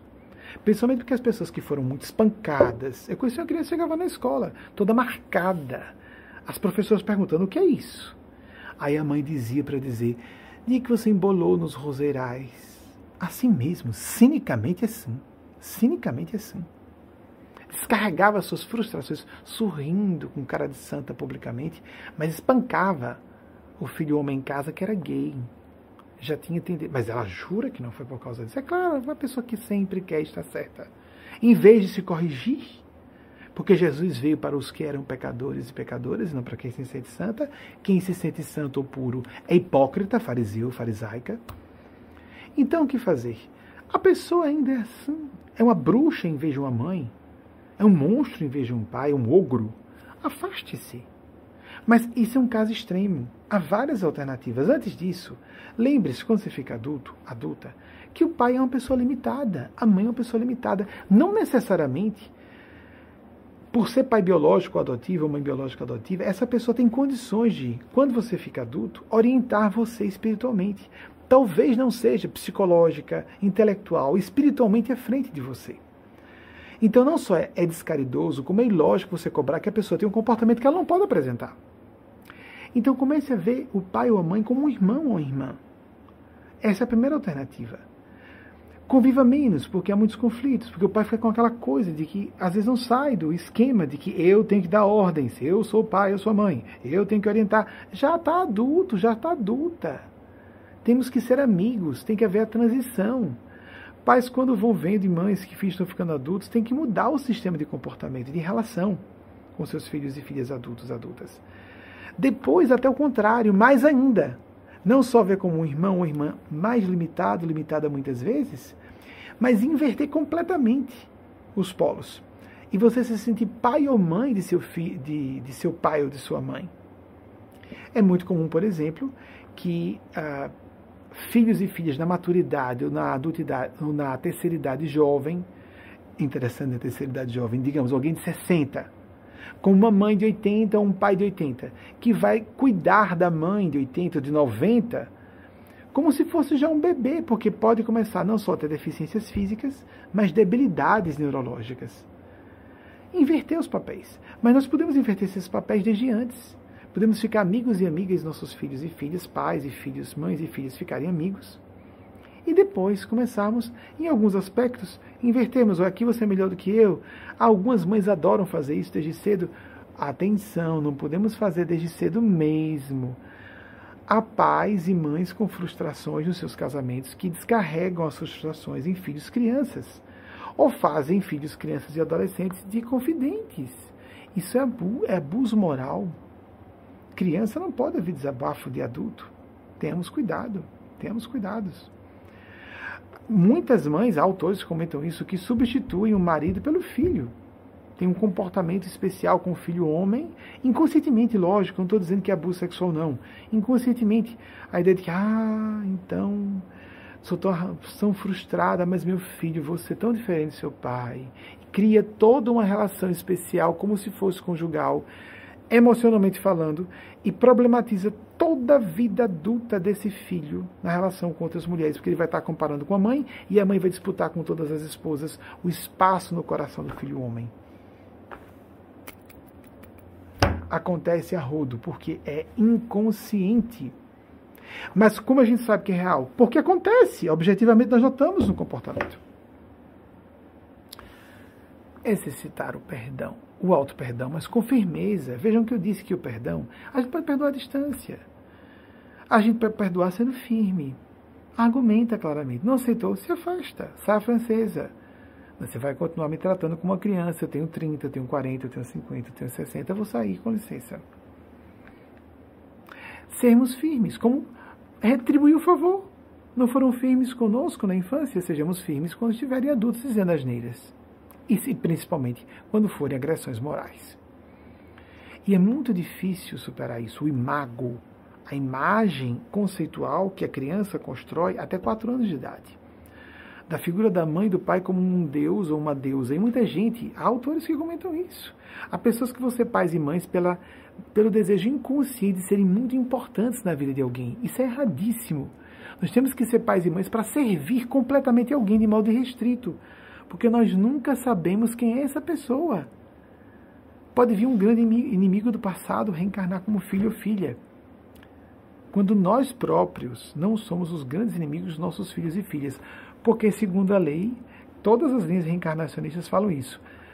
A divina providência coloca pessoas que têm grandes dívidas em relação a certas pessoas para serem pais e mães dessas pessoas. O mais comum é muito comum a gente ver mães, ai meu Deus, como eu sofro com essa criança, ah, o pai, oh meu Deus. E está sofrendo pouco, porque na verdade esse pai e essa mãe, qual é a melhor forma a mais especial de pagar uma dívida muito grande, sendo pai e mãe de alguém, porque o pai e a mãe, de um pai e de uma mãe, se exige muito. Então é muito comum que grandes inimigos de alguém nasçam como pai e mãe para pagar a dívida do mal que fizeram aqueles filhos, aquelas filhas. É comum, não é o geral. Eu não estou dizendo que isso acontece em todos os casos. Vejam como até é lógico. E o que acontece com muitos deles? revivem a inimizade do passado, em vez de pagarem a dívida, aumentam. Já pensaram? E isso não é incomum de jeito nenhum. E aí vão nascer nas mãos depois de pessoas piores ainda e começam a sequência de dores atrozes depois da morte em outras encarnações. Quanto mais a pessoa se sente vítima, em vez de perceber, reconhecer que foi algoz, e o verdadeiro arrependimento começa por pedir desculpas a quem foi agredido e a se ressarcir com aquela pessoa, quanto mais a pessoa teima em estar com a razão, pior para ela. Estou falando isso porque o Dia dos Pais, em particular, mais que o Dia das Mães, é pejado disso. Mas ficam também meus parabéns às mães que assumiram função de pai, às mães que têm a função disciplinadora de proteção, mães femininas mas até heterossexuais, não que seja um problema não ser feminino ou, ser, ou não ser ou não ser heterossexual, não é problema. Mas mães femininas heterossexuais que têm função protetora, disciplinadora, porque o pai, bananão, às vezes porque é um homem de boa índole, e às vezes é porque, porque quer passar de santo, ser mais amado que a mãe. E aí, oh, sua mãe é tão dura com você, né? Venha cá, eu vou. E nós vemos essa mesquinharia no seio das famílias, pais disputando para ver quem é o mais amado, a mais amada. E geralmente a pessoa que cresce, as crianças crescem achando que é a santa ou o santo é a pessoa mais desonesta dos dois, ou do pai e da mãe. Como é comum isso? E por causa do imago e da cultura que considera tabu condenar pais e mães, vocês ouviram essa história de mães narcisistas? Começou a eclodir isso? porque se pode até dizer alguma coisa que o pai foi grosseiro e bruto, mas de mães serem perversas era algo proibido. Se a pessoa começasse a abrir a boca, as pessoas não aceitavam. Agora nós temos comunidades enormes na internet sobre isso. As mães narcisistas, as mães que têm filhos e infernizam, crescem, as crianças crescem ouvindo gritos que vocês acabaram com minha vida. Um inferno, espancando crianças, humilhando empregadas domésticas mulheres que casam para viverem verdadeiros pesadelos, criarem infernos dentro de casa para crianças que elas deveriam cuidar e zelar, e passam imagens de santas e mulheres de bem. Vocês veem porque Jesus preferia prostitutas e homens tidos como traidores da pátria do que pessoas convencionais de fachada. Que é tão bonitinho, tão bonitinho, né? A gente aparecer publicamente como um bom pai ou boa mãe. Mas que há bons pais, boas mães. Ah, e sabe quem se condena mais? Os melhores pais são os que mais têm senso crítico, são os que mais sofrem com culpa, são os que mais pedem desculpas, são os que menos precisariam fazer isso. E como nós vamos encontrar os algozes? Os algozes se acham sempre perfeitos, se acham vítimas. Nossa, eu fiz tudo por aquela criatura. Pense direito, revisite suas memórias. Pais ausentes que justificaram suas ambições, dizendo que estavam pensando em fortuna para filhos, coisa alguma, estavam pensando só a fortuna pessoal. Estavam só preocupados em manter a aparência de constituir família, tive filhos e filhas. Só preocupados com a aparência. Mulheres que se casaram só preocupadas com a aparência para serem muito importantes diante de filhos e filhas. Depois de reconhecermos para que temos arrependimento? Para, primeiro, quem não tem arrependimento tem um distúrbio mental, cognitivo quem não sente culpa tem outro distúrbio pior ainda, psicopatia. Mas não é para ter complexo de culpa. É para transformarmos o arrependimento, que é uma percepção intelectual do erro, e pelo sentimento de culpa, uma percepção pelo coração de cometer o erro, coração metaforicamente, metaforicamente falando, cometi um erro, aquela angústia, aquela amargura, meu Deus, eu poderia ter agido melhor. Então, vou pedir desculpas àquela pessoa. O que, que eu posso fazer para me ressarcir diante de você? Quase sempre os filhos e as filhas, quando alguém pede desculpas, recebem muito bem. Se forem pessoas de boa índole. Mas é muito comum, e é especialistas que trabalham isso, o horror para superar traumas de crianças e adolescentes que ouvem dos seus agressores, não só, nunca ouvem pedir desculpas, como dizem que os, agressores dizem que é mentira. E não assumem que fizeram o que fizeram. Acontece muito isso. E é mais difícil superar. Então imagine o tamanho do débito moral diante de Deus e da espiritualidade desses pais e mães, monstros e monstras. A gente esquece de dizer isso, não é? Nessa cultura de idolatria, de ser pai, de ser mãe, como se fosse assim. O que, é que a pessoa tem que fazer? É ter que me graduar, ter um emprego, comprar uma casa, comprar um carro, ter filhos. Não, não, não, não, não, não, não, não, não, não, não, não. Você se gradua se quiser, onde você quiser. Você vai trabalhar onde você quiser. Você vai ter filhos se você tiver vocação para isso. Na terra superpovoada, é hora da gente parar com essa, é, esse desrespeito. Posso falar como pessoa de orientação homossexual. E quantos homossexuais disfarçam? Cadê os 10% de homossexuais, amigos? Cadê os 40% de bissexuais que não aparecem? E aí fica feio alguém dizer que é gay, não é? Porque os, os outros são desonestos e mascarados? É isso mesmo?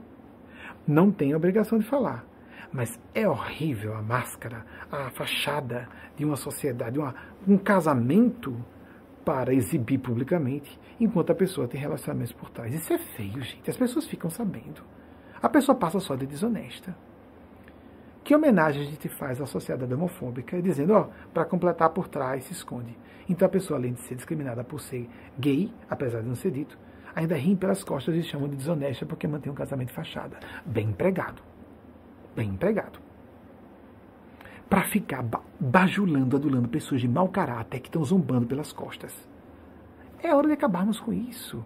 Sou celibatário, não casei, sou distinto. Ninguém aguenta mais isso. Ninguém aguenta. Por isso que em 2008 assumi-me claramente homossexual. Estou casado desde 2009 com o mesmo homem. Passamos crises, normal, mas estamos aqui até hoje. E atenção, amigas, amigos, prestemos atenção a isso. O abuso com homens e mulheres heterossexuais que se casam e vem essa conversa. E aí, quando vai nascer? O menininho e a criancinha vem para quando? E se tiver um filho, quando vem a menininha, vão tentar a menininha? Que abuso, que invasão é essa? Ter filho ou filha é um assunto de foro íntimo sagrado, a não ser que a pessoa não tenha um mínimo de responsabilidade um mínimo de consciência. E esse abuso, inclusive, é perpetrado por pais e mães dessas pessoas. Avós e avós, cadê meu netinho? Cale a boca, adote uma criança. Se você quer ter bebê, adote uma criança. Você não tem a obrigação de exigir que seu filho ou sua filha tenha vocação de ser pai ou mãe. Respeite os sentimentos de seus filhos e suas filhas, porque quem mais deve respeitar é você como pai ou mãe. Se você não age como um amigo deve agir, nunca exigir algo assim de um, de um amigo ou de uma amiga, muito menos como pai ou mãe. O erro é maior. Mas eu sou o pai, a mãe, eu queria ser avó, avó. Menos razão para cobrar. Você vai ser muito mais cobrado e cobrada, porque se você não age, age abaixo do que um amigo ou uma pessoa estranha, com respeito e cortesia, não teria a petulância, a grossura, a impolidez de fazer, você como pai ou mãe está sendo sacrílego, sacrílega com o sacerdócio da parentalidade que lhe foi confiado. Cadê meu netinho, minha netinha? Cale-se! Como disse Jesus, cala-te, Satanás! Porque se um pai ou uma mãe não exercita o sacerdócio da parentalidade, está se colocando no caminho do inferno e do mal, já agora, pelo próprio comportamento revelado. Como Jesus disse, conhece-se a árvore pelos frutos. Essa coisa religiosa tem que ter voz mansa ou doce. Vocês estão lendo os evangelhos? Alguém lê os evangelhos? Jesus estava com um chicote na mão, revirando os tempos, só numa situação extrema. Ele era duro o tempo todo. Mal lhe fala de os lírios dos campos, ele dizendo, logo em seguida dizendo, ó oh, homens de pouca fé. Ele está dando bronca nos apóstolos, nas pessoas o tempo inteiro, e sendo compreensivo com os pecadores e pecadoras assumidos, assumidas. Vamos ver o verdadeiro Jesus dos quatro evangelhos, só os clássicos, que são mais próximos dos eventos narrados. E vamos nos surpreender que aquele Jesus, um conscientizador, um libertador de consciências, um politizador de pessoas, um empoderador das minorias, não tem nada a ver com o que certas igrejas apresentam. E ele avisou: haveria falsos cristos e falsos profetas. Liberte-se. Leia os evangelhos você próprio, você mesma. Leia os evangelhos você própria, você mesma. E vai tomar grandes e maravilhosas surpresas. Amigas, amigos, aquelas aqui que estão me ouvindo que ficam mais assim, com o coração apertado, em culpa. Ai meu Deus, é o meu caso. Provavelmente não é. Quem fica com mais culpa é quem já está. Por exemplo, pais e mães da minha geração, quase sempre frouxos e frouxas. Tem aí a síndrome do imperador. As crianças controlando, dando ordens e super paparicadas. Está errado. No dia dos pais, função disciplinadora é indispensável. E quem é que provavelmente precisa ouvir o que eu estou dizendo? Quem a essa altura já saiu e não está ouvindo mais a palestra? pior para elas e eles. Lancem-se, problema seu, pior para você.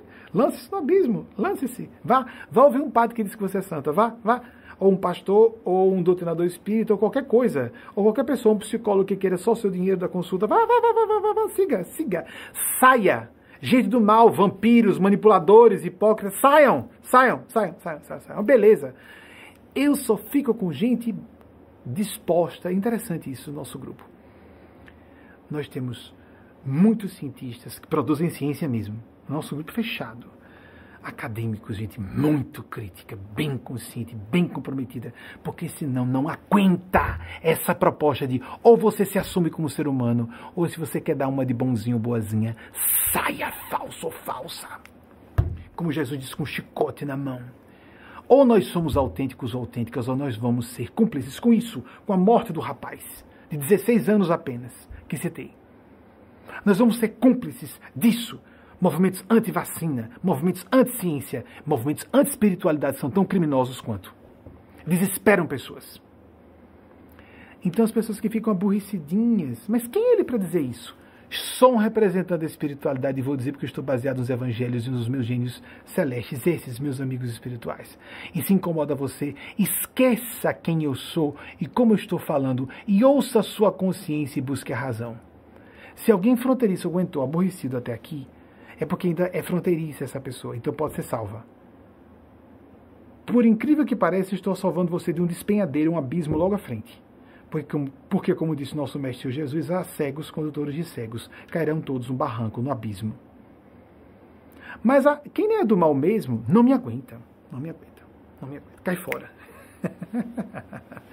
em 2005, uma moça que chegou aqui, ela aniversaria a chegada dela.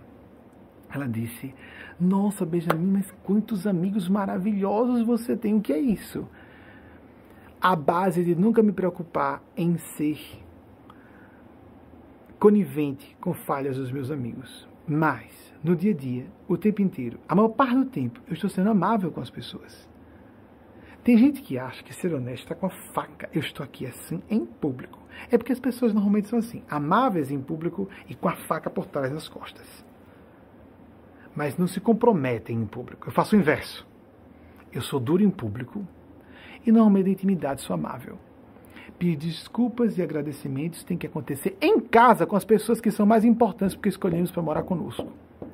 Todos os cuidados especiais, principalmente com quem está próximo a nós mas também as falas mais firmes. Então, o que acontece com o tempo? No correr dos anos, com essa atitude, as pessoas que são manipuladoras, sedutoras, sedutoras não necessariamente sexualmente, no sentido de eu sou boazinho, eu sou bonzinho, e faço o que eu quero, e você tem que ser o santo, e dessa forma, e você tem que agir assim comigo, e você tem que só dizer que eu estou certo e que eu fui injustiçado. Essas pessoas que querem nos manipular e nos usar não aguentam, se aborrecem, dizem o que querem e saem. E cada vez mais, pessoas mais autênticas, mais comprometidas, mais generosas. É uma nata. Melhor. Para todas e todos. Tanto é que uma dessas acadêmicas disse para mim: Muito obrigado por criar esse ambiente. Que ambiente magnífico. Quanta gente comprometida com sinceramente se melhorar e ser fraterna.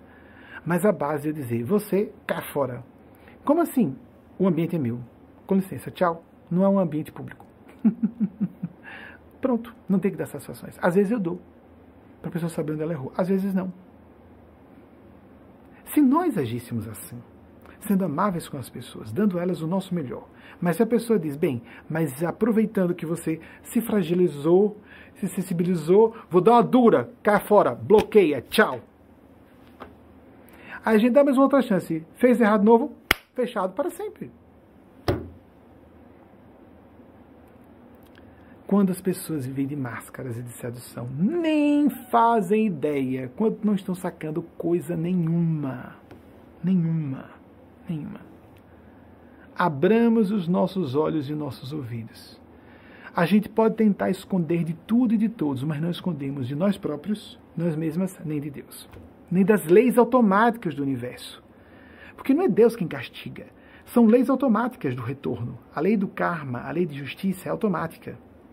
Nós criamos linhas de eventos pelo nosso sentimento e pelo nosso comportamento. O nosso comportamento revela quem somos. Eu vi, por exemplo, uma mãe.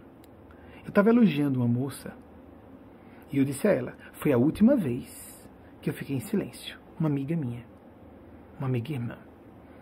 E numa situação, eu fui dizer a ela como ela era bonita, como ela era sexy, ainda hoje na casa de 40, e quando ela, como ela era muito mais bonita e sexy quando a conheci na casa de 20 anos.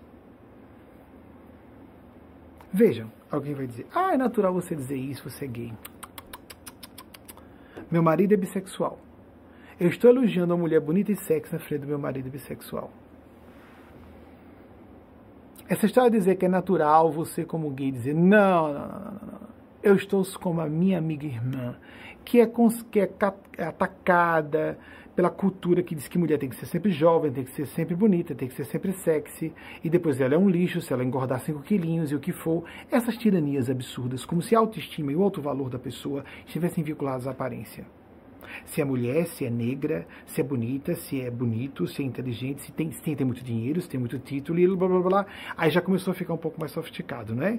Porque o título a pessoa conquista por mérito pessoal e disciplina de estudo, já vai começando a modificar. Mas aparência física é tacanho. É não só bisonho, é perverso. Aí então eu estava falando com essa amiga, e elogiando, voltando ao passado, na frente do marido dela. Não é? Dizendo, ah, você é sortudo, você é sortudo, que eu sou amigo dos dois. Sortudo, sortudo. Aí, e falando com ela, meu marido do lado, de repente, uma pessoa à minha direita surta. Era insuportável! Eu fiquei em silêncio e olhei para ela. Quem disse que era insuportável foi simplesmente a mãe biológica dela. Me chamavam de sogra toda hora! Contraía esses músculos aqui que é repulsa e mostrava os caninos de raiva. A mãe biológica. Eu e fulana, a irmã, a irmã, outra filha dela, a outra filha. Era insuportável para nós duas. Toda hora sendo chamada de sogra. Aí eu via monstra, bruxa, monstra, bruxa. Foi interrompida a minha sequência de elogios pela mãe, que em vez de estar orgulhosa porque a filha era bonita e sexy, ou inteligente, pais e mães ficam felizes. Ela estava enfurecida. Um episódio que aconteceu 25 anos. Pareceu que eu acendi um palito de fósforo de um barril de, de, de pólvora. Puf, do meu lado. Como é uma adulta, eu olhei para ela, vi que ela estava. Ela levantou um pouco o queixo, olhou de lado e mordiscava os lábios. Em silêncio. Tem direito de silenciar. Mas eu disse a ela: da próxima eu falo. Porque você é minha amiga, eu me senti pessoalmente ofendido. A atitude da mãe seriam várias. Não foi brincadeira. Isso não foi brincadeira. Não é brincadeira. Ela falou da outra filha, porque outra filha era obesa. A outra filha se submeteu. Não pode haver outra mulher mais bonita que mamãe, senão mamãe não me ama, então eu fico obesa. Estava na época, depois ela emagreceu. Então eu fico obesa para não ofender mamãe e ter o amor de mamãe. Isso acontece no plano inconsciente. Desculpem ter que falar essas coisas, mas isso que nos liberta. Porque tem, tem muitas vovozinhas e mamãezinhas boazinhas e que estão tiranizando seus filhinhos em casa. E isso deve ser inconsciente. Se ela percebesse o que estava fazendo, ela não faria. Ela fez isso. Imaginem a cena. Vocês acham que essa senhora que surtou nesse momento tinha noção do ridículo que estava passando? De jeito nenhum. Do ridículo, não. Do que ela estava revelando de, de mesquinharia ou maldade em si? Ela deveria dizer: Ai, Benjamin. Por exemplo, essa senhora pudesse voltar para mim: Ai, Benjamin, tanto quanto eu ficava encantada com minha filha que toda hora me diziam, sogra, sogra. Ela era para sorrir para mim. Nossa, era, era mesmo, era lindo. Ela chamava atenção por onde passava, mas eu ficava no mato sem cachorro. Você imagine, a minha outra filha, que estava obesa, não estava chamando atenção como ela. Eu ficava preocupada e resolvi tomar a iniciativa de falar com essa mais bonita que você está dizendo, de quem a quem você faz os elogios, minha filha, dá para a gente sair separadamente, para não constranger sua irmã. Não precisa cultura, não precisa instrução, não precisa muita inteligência, não precisa muita maturidade, basta sentimento de mãe mesmo para agir assim. E não a mãe que não admite que a filha chame mais atenção física e sexualmente do que ela. E isso existe assim como filhos homens, que sabotam sua carreira, que não querem estudar ou não querem ter sucesso para não humilharem o ego do pai. E isso existe. Assim. E eu avisei essa amiga. E você tem direito de silenciar. Mas eu, que quis agradar você e fui interrompido por um surto de fúria da pessoa que menos poderia ter esse surto, vai ouvir. Dona Fulana a senhora devia estar alegre e adicionar elogios aos elogios que eu fiz à sua filha. Não é nem minha. Ela não pode ser sua concorrente, a sua filha. Ela pode ser minha concorrente, porque somos da mesma geração e meu marido é bissexual. Mas eu, que sou, não sou irmão biológico, não sou parente biológico. Ela é minha amiga e irmã. Estou querendo levantar a bola de uma amiga que já está começando a se condenar sem razão de ser, porque está ficando mais velha Quero dizer que hoje ainda é linda, hoje ainda é sexy, e era muito mais quando eu conheci. E a senhora devia falar da sua outra filha, e não dizer que vocês duas juntas, no mesmo padrão, como se fossem as inimigas. Não, as pobres coitadas, vítimas da vilã. Quem era a vilã?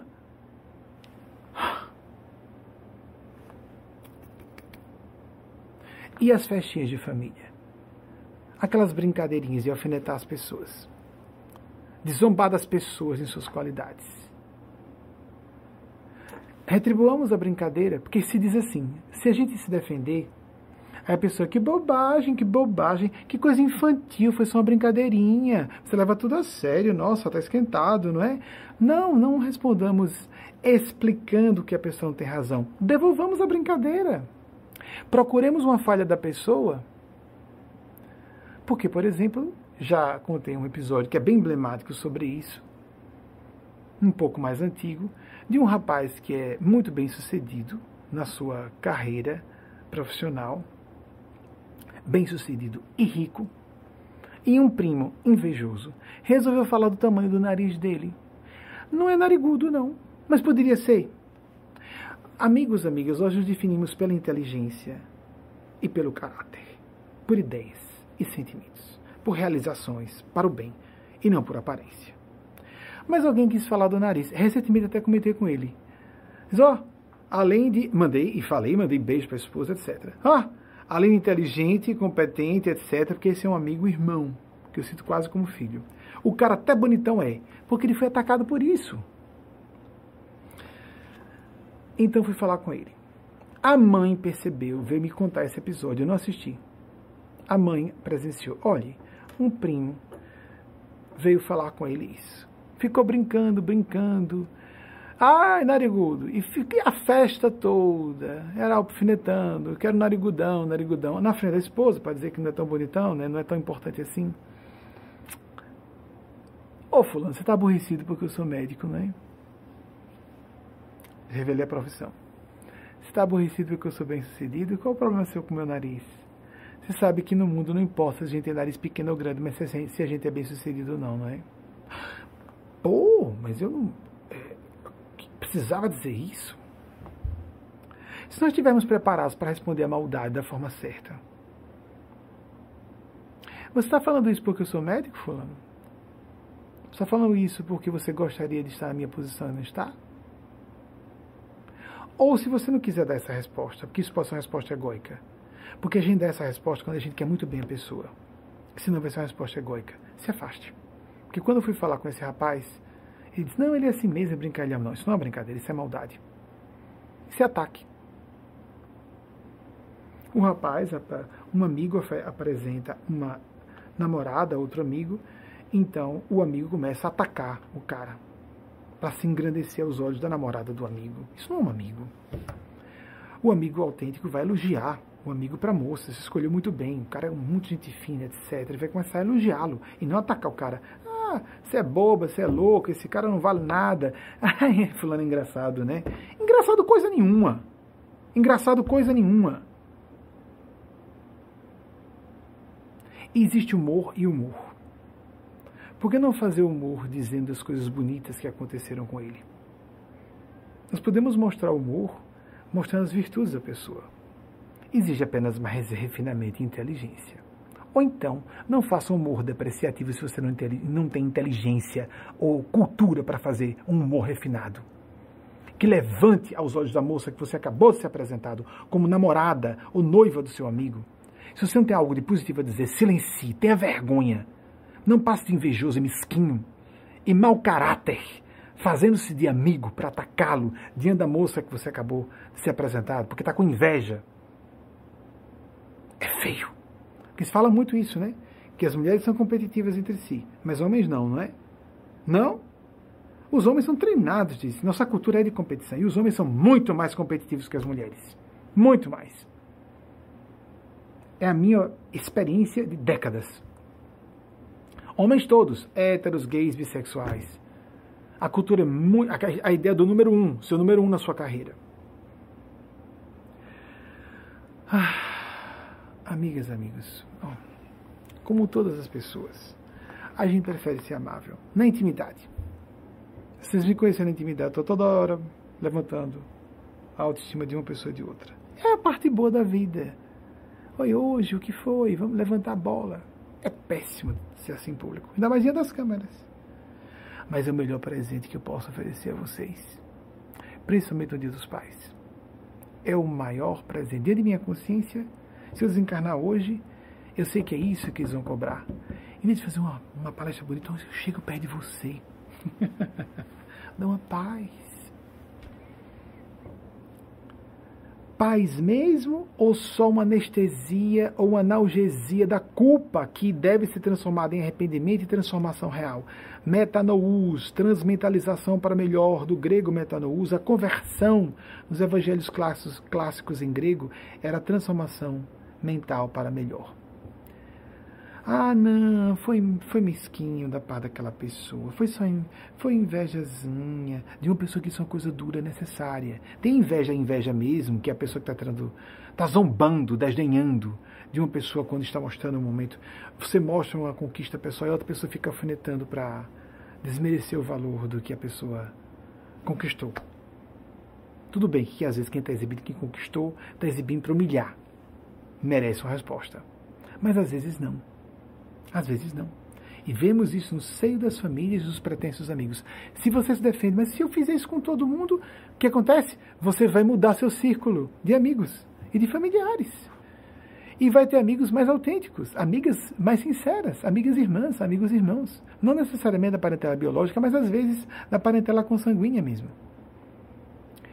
É o melhor que eu posso oferecer a vocês para se defenderem temos que ser amáveis. É tão bom fazer uma pessoa sorrir ao lado, mas é muito bom a gente também defender as pessoas quando elas precisam de defesa. Porque eu disse a essa amiga: olhe, da próxima vez que ela se enfurecer, esganiçar a voz e fazer essa careta de uma predadora que vai avançar na jugular da presa, porque há 25 anos ela se sentiu diminuída sexualmente com a filha que ela devia ficar orgulhosa da próxima vez eu vou dizer: a senhora deveria estar preocupada com a sua outra filha que estava obesa.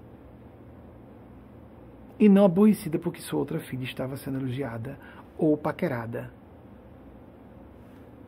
Porque isso os adolescentes ficam. Naturalmente, a vaidade feminina é própria de uma adolescente. Ela se sente lisonjeada, isso é normal. E ela, como mulher, sabe disso. Não é? E não um filho que recebe elogio e o pai ataca em seguida. Em vez de agradecer, pai e mãe ficam orgulhosos com o sucesso dos filhos, quaisquer sucesso, quaisquer manifestações de sucesso. E por isso fica inconveniente em alguns ambientes. Uma vez uma moça me chamou, gostaria que você viesse à minha festa, vai ser um problema. Tem 25 anos que eu não vejo essas pessoas. Se elas forem alfinetar a mim ou qualquer pessoa presente, eu vou defender e vai dar um bafafá, porque as pessoas vão para festinhas, bebem um pouquinho para ficarem à vontade e botarem suas maldades para fora botarem os bofes da maldade para fora. Sejamos rigorosos com nós mesmos, primeiramente, autocrítica, para não fazermos parte disso. Para que coisa boa levantar a autoestima das pessoas. É bom para essa senhora também, se eu fizesse isso. A senhora não deveria repetir isso. A senhora deveria, em vez de estar enfurecida com essa memória que a perturbou tanto, não deveria ter se perturbado, deveria ter ficado feliz. E não devia dizer que era insuportável para a senhora junto com sua filha, e sim dizer que era preocupante para a senhora em relação a outra filha. O sentimento da mãe, o sentimento autêntico é esse, não é? Seria bom para ela própria. Mas agora eu disse a essa, essa moça: não importa onde ela diga, ela vai ouvir uma resposta minha. Você pode ficar em silêncio, mas eu não. Se está no meu círculo de influência direta, se a pessoa falou na minha presença, é meu dever participar. Normalmente entendo dessa forma. É meu aluno, é minha aluna, está agindo como se fosse meu aluno, minha aluna, vai ouvir. Vai ouvir. E, e se responder, vai ter resposta também. E eu vou defender as vítimas. Não as pseudo-vítimas que são algozes, que são verdugos. Não. Não respeito maldade de ninguém. A maldade não deve ser respeitada. A gente tem que distinguir o pecado da pessoa se a pessoa quiser se desapegar do pecado, senão ela vai junto. Como Jesus deixou a manada de porcos descer para o abismo e se afogar. Façamos autocrítica. Foquemos o melhor fazer, o combate pelo bem. Mas isso vai nos indicar que muitas vezes teremos que nos afastar de algumas pessoas. E, e acontece essa crise. Algumas pessoas começam a despertar para a espiritualidade e de repente começam a ver que não são mais amigos daquelas pessoas, não conseguem mais ouvir certas, certos comentários. Alguém vai fazer um elogio a uma pessoa que fez um sucesso, uma celebridade. Ah, mas é uma pessoa muito. Imediatamente alguém adiciona um ataque à pessoa. A gente vai fazer alguma fala carinhosa. Ah, mas.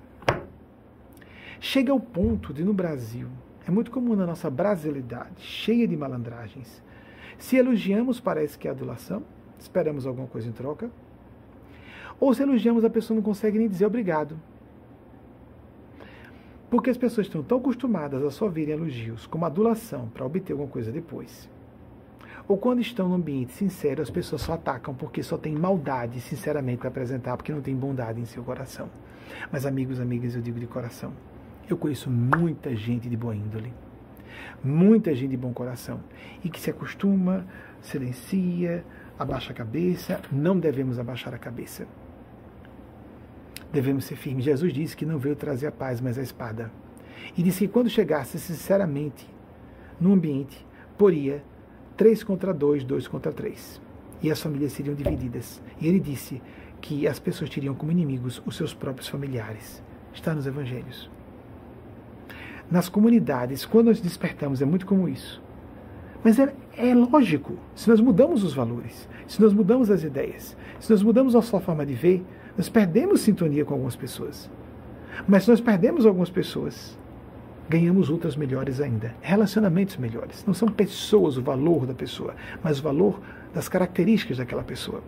Tanto é que disse Jesus: quem abandonar pai, mãe, fazendas, filhas, irmãs, irmãos, em meu nome, um ideal de uma consciência, da própria consciência de seu ideal, receberá cem vezes mais nessa vida e na outra vida eterna. É o que acontece com pessoas que se comprometem com sua própria rota, sua trajetória de realização pessoal. Experimente isso, escolha isso. Perdoe-se dos seus pecados peça desculpas a quem você acha, com quem você pecou. Se aquela pessoa não está suscetível, acessível a você pedir desculpas, se faça isso com outras pessoas. Faça o bem em compensação ao mal que você fez. Seja franco com você própria, com você mesmo. Não se engane no espelho da alma. Procure ajuda terapêutica. Procure ajuda de orientação espiritual. Procure escolas de 12 passos, como os alcoólicos anônimos. Há várias comunidades assim. Procure participar, por exemplo, à distância. Nós não estamos na época de aglomerações. Repito, aglomerações em ambientes fechados como igreja só são boas numa época de pandemia para que certos religiosos hipnotizem melhor com certas técnicas simples para que haja mais doações nas suas igrejas.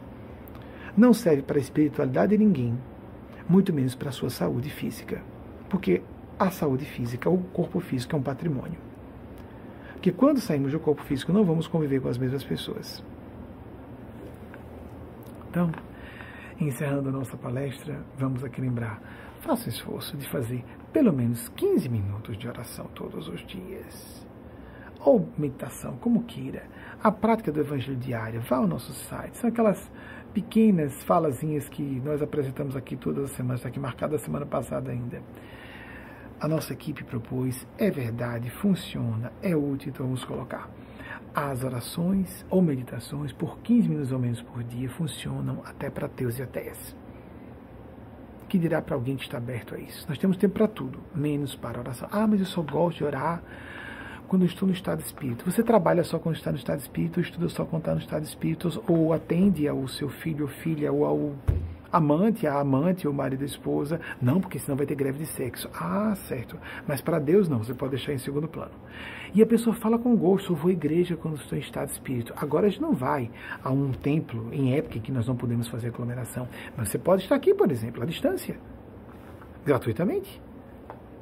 Ou assistir à distância o culto a, ou a atividade de linha religio-filosófica do seu agrado. Mas tem um encontro semanal, por isso que a gente propõe que seja em tempo real, porque existe algo místico, uma egrégora que se forma quando estamos em tempo real. A participação do encontro místico semanal, que seja uma vez na semana. E se você quiser colaborar com a causa e já começar você próprio a prestar um serviço, compartilhe essa palestra nas suas redes sociais. Tente assistir ao vivo, como falei, porque tem essa experiência. Isso eu sei que é difícil hoje.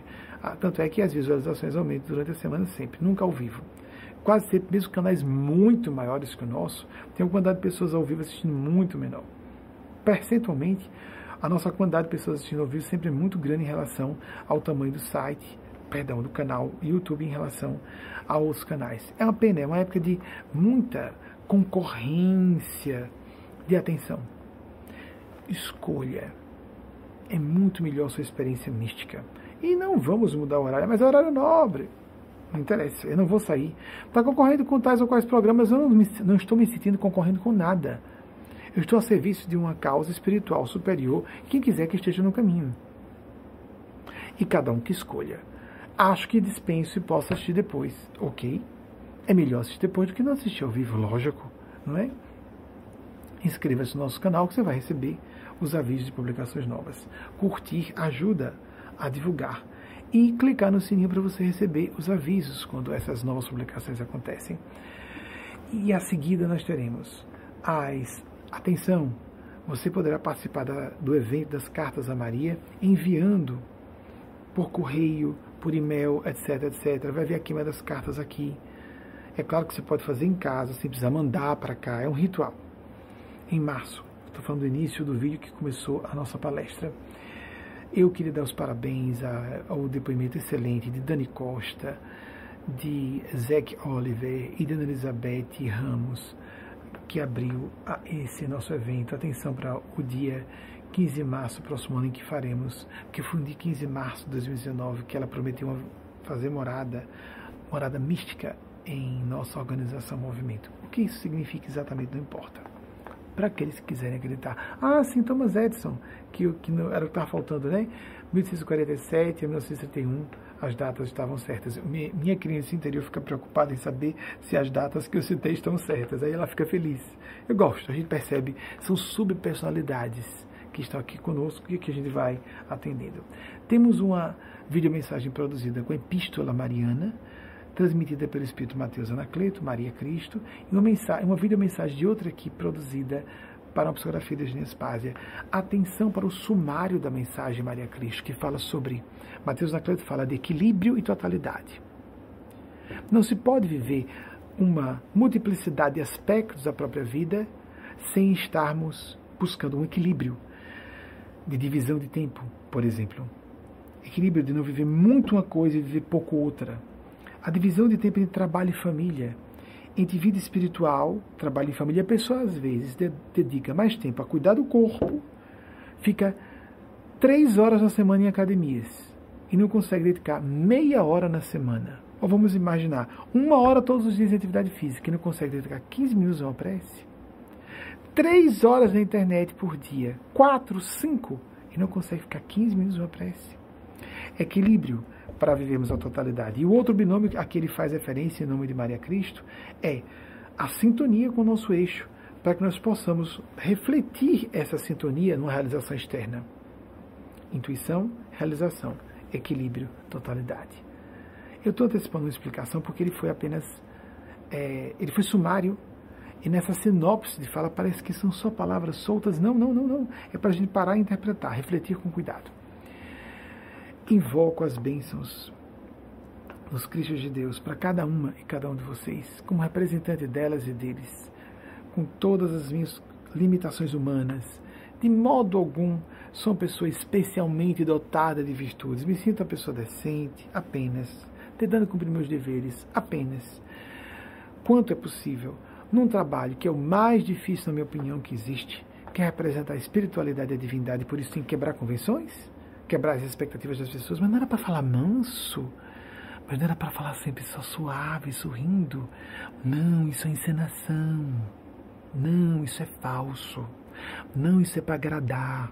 Isso é para ficar popular. Para em vez de ter 260 mil, ter 2 milhões e 600 mil inscritos no site, no, no canal YouTube. Se chegar a 2 milhões, vai ter que chegar assim, senão não vai chegar. Porque primeiro eu tenho que dar contas da minha consciência, porque amanhã eu posso estar dando contas de forma terminal com a minha morte física, porque todas e todos vamos enfrentar a morte física e o julgamento final. Mas já agora eu dou contas à minha consciência. É claro que a gente quer que mais pessoas ouçam. É um ideal, um compromisso. Mas só vai na medida certa, com os parâmetros e os filtros certos. Porque se alguém sai por causa de um discurso mais autêntico, francamente, não é para estar aqui. Gente para dizer malandragem, enganar você e dizer que você é uma pessoa especial, não falta. Siga.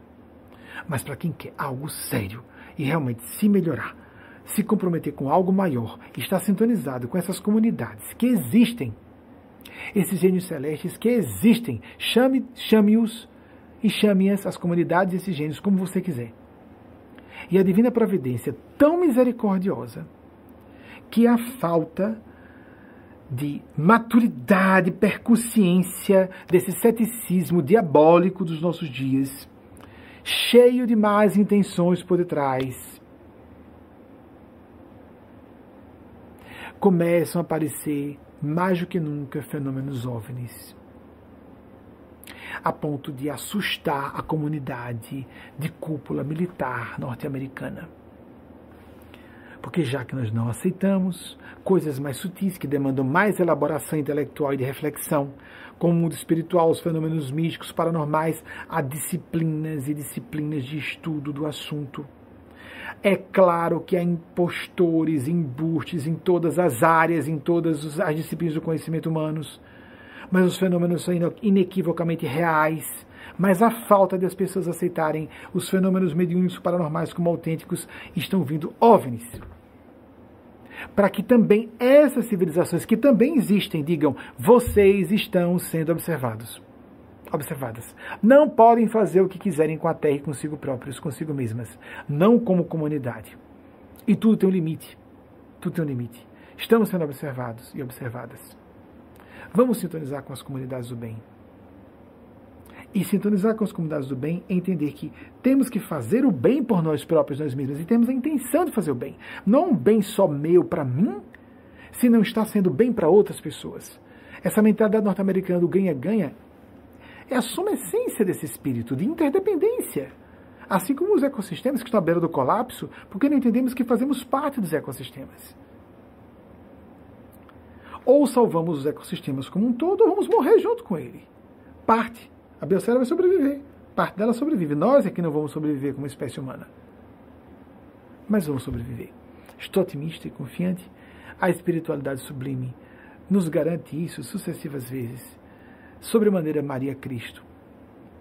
Uma mãe pode ser crística. Nosso Senhor Jesus não vai ficar enciumado se não for a Maria de Nazaré histórica. Mas se nós não podemos dizer que uma mãe é crística, nós vamos então dizer que uma mulher menos mulher, por isso não oficia uma missa. É, afinal de contas, faltou alguma coisa na mulher, não é? Não falta nada. Vocês não são subgentes ou subpessoas. Por serem mulheres, vocês têm útero. Se há questão biológica, vocês têm útero, que nós homens não temos. Então, se fosse para dizer superioridade biológica, a mulher seria superior. Mulher tem útero. Assim como negros e negras. Se for para falar de aparência física, questão física, os negros e negras são normalmente mais fortes, não é verdade? Há vários campeonatos olímpicos, estamos vendo aí terminando as Olimpíadas. Em primeiro lugar, um negro, segundo lugar, um outro negro, terceiro lugar. Isso ótimo. É um absurdo, gente. A essa altura do campeonato nós discutimos isso. LGBT. Não, porque veja bem, não está na Bíblia. Onde? Nos evangelhos de Jesus. Você quer seguir Moisés? Então você é mosaico. Eu não digo que você é cristão.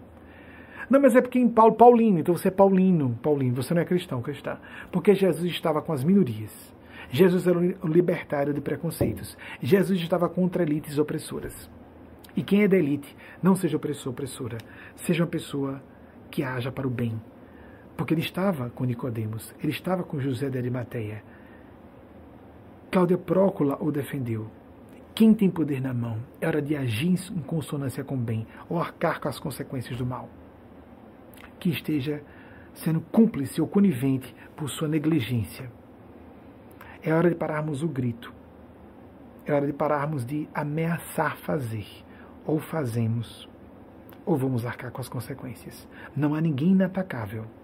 Não há nenhum poder inexpugnável. Tudo pode ser derrubado da noite para o dia. Fazemos alguns cálculos, deixa disso, deixa para lá, tudo vira piada no Brasil e não levamos a sério. Tenhamos cuidado. Eu estou otimista, estou confiante, estou falando com a multidão. Com autoridades, eu apenas parabenizo e estimulo. Sigamos. Tá pouco, façamos mais. Autoridades do bem, hajamos enquanto é tempo. Ninguém está indeno de sofrer as consequências disso. Não há grupos de elite que não sofrerão consequências. Todos sofrerão consequências. Aliás, quem estiver na elite e que está dizendo que está contra, mas não for muito claro, vai ser do grupo das pessoas que mais serão penitenciadas, primeiramente. Vamos agir rápido, efetivamente. Porque o poder que tomou conta do mal, o poder do mal que tomou conta do Brasil, a parte maléfica, não está nem um pouco intimidada, está, pelo contrário, ficando nervosa e cada vez mais agitada, afobada, e pessoas afobadas são pessoas imprevisíveis. Cuidemos, cuidemos, cuidemos. Vigiai e orai para não cair em tentação. A força do mal nos circunda. O mal existe, concordo com Carl Gustav Jung. É uma força psíquica. Existem gênios do mal também. Nós escolhemos sintonizar com forças celestes que não nos submetem. Ninguém precisa ter medo de ETs ou civilizações superiores. Porque para chegar a esse grau de tecnologia, elas superaram as questões relacionadas ao mal, senão teriam se destruído, como nós estamos à beira de nos destruir agora. Porque o mal ainda tem preponderância significativa na Terra. Nós podemos os destruir pelos ecossistemas, numa crise ambiental, por uma guerra nuclear ou qualquer coisa do gênero. Nós estamos passando por essa crise. Essas civilizações superiores já passaram por essas crises e sobreviveram. As que não sobreviveram, as que escolheram mal, não sobreviveram, não chegam a essa tecnologia mais avançada. Tranquilizem-se, não precisa ter medo de ETs, de civilizações superiores. E aí se falam, ah, mas há ETs que são interdimensionais. Pois então, são os espíritos, ou almas. Ah, mas é feio, né? Pega mal. A pessoa está preocupada em ficar bonitinho. Eu sou ateu, sou inteligente, culto, logo sou ateu. Vamos parar com essa bobagem infantil. Isso é infantil, informe-se, informe-se. Quem afirma alguma coisa sem conhecer é leviano. Aí fica só lendo ateus e ateias, lendo só autores ateus e ateias e ouvindo. Aí fica aquelas bolhas. Nos meios acadêmicos existem bolhas também, não só na internet. Eu só leio ateus, só cito ateus, então que tal ler cientistas que estão provando que fenômenos paranormais existem e que a física quântica fala sobre um, um oceano de consciência subjacente, de um entrelaçamento de todas as psiques e que não é possível haver a morte da consciência? Será que a gente não pode avançar um pouquinho mais e sair um pouquinho da nossa estreiteza bizonha, bitolada de uma área só do conhecimento? e de só dos autores que nos agradam, só falar do que eu gosto e me apraz, porque eu me acho o máximo ou a máxima, desculpem, bibona, permitam. Gente mal assumida, mal resolvida, mal integrada, mau caráter, e fica querendo só ser estrela base de maltratar e atormentar um monte de gente jovem precisando de socorro, de esperança, de orientação, de estímulo, de empoderamento. As minorias precisam de empoderamento. E se nós respeitamos pessoas que são negras ou mestiças por serem assim, LGBTs por serem LGBTs, mulheres por serem mulheres, latinos e latinas por serem latinos e latinas, nordestinos por serem nordestinos, parece que é um escândalo isso, é a mesma coisa. Por que desrespeitamos pessoas no seu sentimento religioso, espiritual? E está tudo errado em relação ao obscurantismo religioso e fanatismo mas não podemos atacar a transcendentalidade, o impulso inerente à transcendência nas criaturas. Isso, existe, citei já isso aqui. Biólogos evolucionistas da Universidade de Harvard criaram esse conceito, o impulso inerente à transcendência em insetos. Nós, seres humanos, temos uma tendência à devoção, à reverência se nós não atendemos essa necessidade de busca da transcendentalidade, criamos distúrbios psicológicos, ficamos infelizes ou viciosos, ficamos cínicos, nos inclinamos à psicopatia. Cuidemos da muita elegância na forma de falar, que oculta apenas uma pessoa num pedestal, que se coloca num pedestal e está esperando a adoração das pessoas. Está usando o jogo de cena certo para impressionar. Quem está convencido? Eu falar isso para uma pessoa dessa não vai convencê-la nunca de que ela está errada. Ela fica mais aborrecida ainda. Ela é cínica, ela é psicopática. Ela não vai ceder. Eu estou falando para você que está se confundindo com os discursos de pessoas pomposas e cuidado, aumente o seu senso crítico e busque o seu coração e a sua consciência. Busque outros autores que falam de espiritualidade, consciência Nunca ciência e espiritualidade foram conflitivas. Nunca.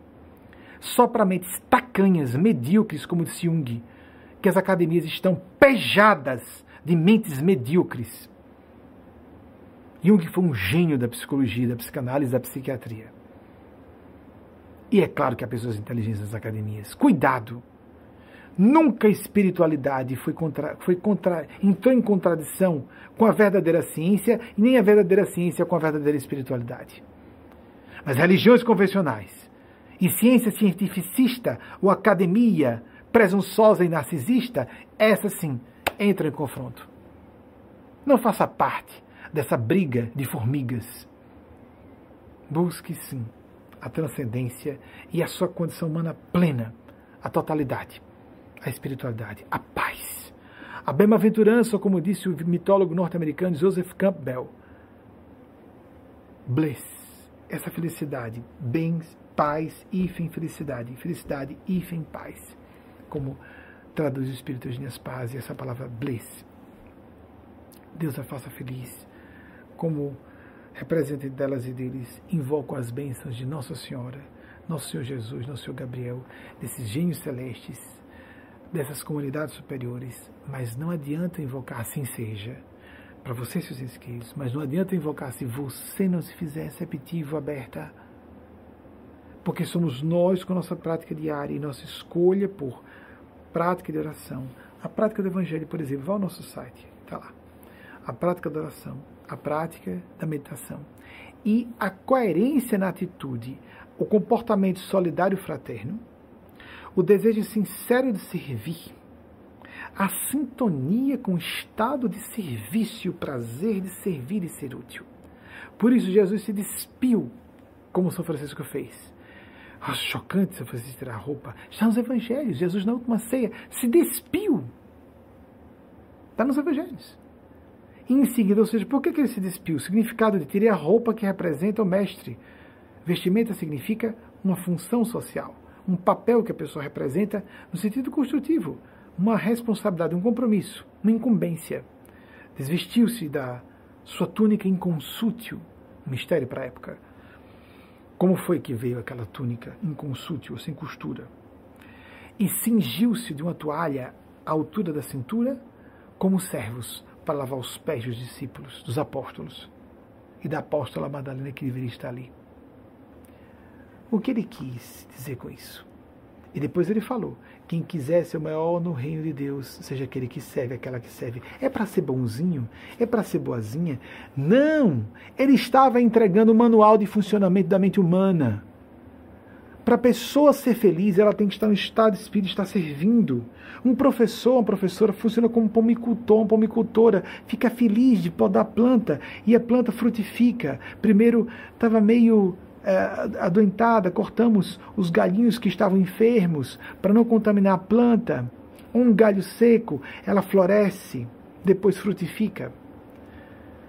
Assim como o pai e a mãe, dia dos pais hoje, a a consciência de ver, a satisfação, a consciência de servir para que o filho e a filha cresça, e a satisfação e o orgulho de que o filho e a filha é próspero e próspero, mas principalmente feliz, em paz, em consonância com sua consciência. O espírito de serviço, coração, solidariedade, fraternidade, irmandade, dê o nome que você quiser. Consciência política, ideal, vocação é isso que nos faz felizes, não. Sonhos de ego convertem-se em pesadelos. Acredite no que você quiser, que você consegue. Infernos, infernos. Busque um projeto, uma conclamação de sua alma, do seu coração, do seu ideal. Ajuste-se a isso. Isso nos faz felizes. Isso nos liberta. Não as seduções do ego, que é o caminho para o demônio, para o diabo dentro de nós e fora de nós. As forças do mal, não desdenhemos, existem. Há comunidades do mal não superiores, mas mais inteligentes que nós, em frequências mais baixas na Terra por um tempo. Continuarão na Terra ainda. E nós vemos que elas controlam certas pessoas em público, na Terra, nos poderes públicos. Observemos que há marionetes do mal. As falas, o comportamento, o olhar revelam. Prestemos atenção, alertemos-nos. Não diminuamos o senso crítico, aumentemos, mas mesmo A começar pela própria autocrítica. Faça seu esforço. Transforme. Ah, é, torne isso uma decisão. Não cheguei a falar aqui, não sei por que, que não está aqui. Não adianta você acompanhar, não está aqui. Eu tinha posto como algo permanente, sumiu. Tome a sua decisão. Planeje-se. Não adianta só você se empolgar e concordar comigo. Planeje-se. Decida. Essa é a parte final, né? De sugerir oração, etc. Essa parte que eu tenho que seguir um roteiro, senão me perco. Planeje-se, decida-se, discipline-se, monitore-se. Não adianta só você se empolgar com o que eu estou dizendo aqui e concordar. E amanhã vai começar um noticiário ruim, vai ouvir um militante ateu, vai ouvir um fundamentalista religioso, vai ouvir uma, um artigo que diz que está tudo se acabando, e é isso mesmo, e vamos desistir de tudo, e vamos nos arrasar, vamos nos acabar, vamos ficar infelizes, angustiados. Isso, isso é prático, isso é inteligente. Nós podemos ser realistas numa postura combativa, heróica. Nada foi pior do que a Segunda Guerra Mundial. Quase a tecnologia nuclear era desenvolvida pela Alemanha nazista antes que pelos americanos. Houve sequestro de cientistas, graças a Deus. Graças a Deus. Nada foi pior do que o maior poder militar do mundo estar dirigido por um títere do mal de gênios do mal. Passou, vai passar essa crise também, já está passando. Faça a sua parte.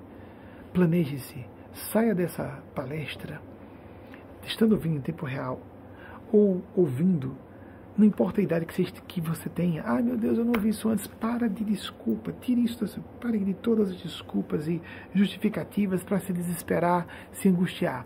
Se você está ouvindo agora, é agora que você pode fazer. Porque às vezes aos 60, aos 70 anos, que uma pessoa diz: posso agora aplicar toda a minha experiência, todo o meu histórico de vida, para os próximos 10 ou 15 anos eu fazer um grande bem a outras pessoas. Não que sejam muitas pessoas, mas um grande bem como qualidade do bem que você ofereça. Melhore sua sintonia agora. Você está à beira da morte, mas melhore sua sintonia para ir para um bom lugar depois da morte. Leia sobre o assunto.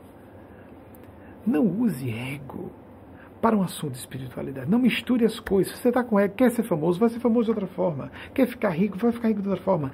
Quer ser político, vai ser político por outro meio. Não misture espiritualidade com esse assunto. As pessoas que são chamadas sabem que foram chamadas. Algumas vão por mera vaidade. Isso é um perigo. É simonia também. Isso só a pessoa sabe em sua consciência. Ninguém mais sabe. Aqui nós colocamos os endossos divinos com frequência para dizer que não a minha pessoa, muito humana e muito falível.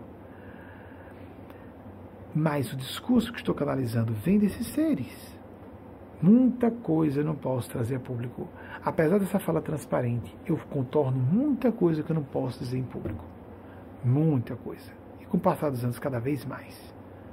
Lamentavelmente, gostaria de ser entrega tudo, partilha tudo. A paixão do professor que eu tenho esse lado do magistério lato senso, embora eu seja mais um sacerdote, um canalizador, um porta-voz deles, adoraria partilhar tudo, mas não é possível.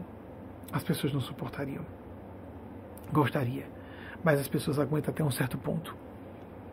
Mas há endossos sagrados, vá, veja nos endossos divinos, para esse discurso que endossa esses embaixadores e embaixadoras. Não por uma disputa de ego. Vai todo mundo morrer, gente. Vai chegar do outro lado. Vai, vamos tomar tantos sustos. Tanta gente com malandragens, com bobagem. Quantas malandragens eu vejo sem necessidade. A pessoa vai arcar com as consequências por isso. Quer acredite, quer não. Usando, como disse, a espiritualidade e a religião para se promoverem, para enriquecerem, para chegar ao poder público. Só para falar do mais óbvio que se pode dizer mas há outras. Eu tive uma dessas hoje. Meu Deus, esse pessoal não precisava disso. Não precisava disso. Aquelas hipocrisias crassas de certos meios religiosos, pessoas muito puras, muito santas, é tudo de graça, de graça. Não, mentira. Você dedica a maior parte do seu tempo ao que interessa a você, o seu salário, o seu emprego, e você dedica só a sobra do seu tempo, só o resto para o que é mais importante, para o que você foi chamado. Quando Jesus disse, dá de graça o que de graça recebeis, em seguida disse, o trabalhador é digno do seu salário. Para os próprios apóstolos, que eles só se dedicassem àquela tarefa, ao sacerdócio. Vamos ler os evangelhos. Uma coisa é criarmos impérios econômicos e políticos com a religião. Outra coisa é dizermos que temos que nos desligar completamente do mundo material, estando no mundo material. Jesus disse que os seus verdadeiros discípulos estariam no mundo, temos que nos ajustar, sem ser do mundo, ou seja, pelos sentimentos.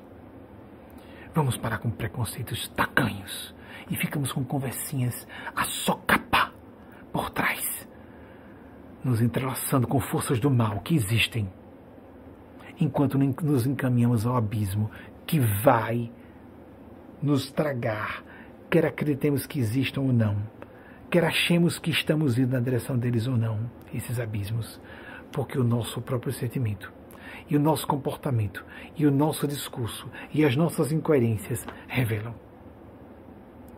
Esses endossos não são apresentados à toa, porque estamos falando com uma elite. Aí é de fato elite intelectual, muito crítica, cansada, psicologicamente madura, cansada de, de máscaras, de pessoas mascaradas, que querem alguma coisa mais substanciosa. Por isso os indulsos. Fenômenos concentrados num lugar só, alguns deles que nunca aconteceram na literatura religiosa da cristandade ou fora da cristandade do Oriente do Ocidente. É só a pessoa pesquisar. E criar alternativas de explicação, se quiser, para isso. Ou então abraçar-se à sua arrogância, ter razão a qualquer custo e afundar na direção de sabe lá Deus o que, em que direção vai, mas que vai. Porque existem as, existem as forças do bem. E Deus autoriza, por respeito infinito ao nosso livre-arbítrio, que haja forças do mal e consequências do mal para quem escolhe o mal. Que escolhamos o bem. A melhor parte, como disse nosso Senhor Jesus, que não nos será tirada. Assim seja. Com vocês, então, as mensagens as videomensagens com a Epístola Mariana da Semana e, em seguida, a psicografia de Eugênia Spásia. Até o próximo domingo, se a Divina Providência nos autorizar. Assim seja.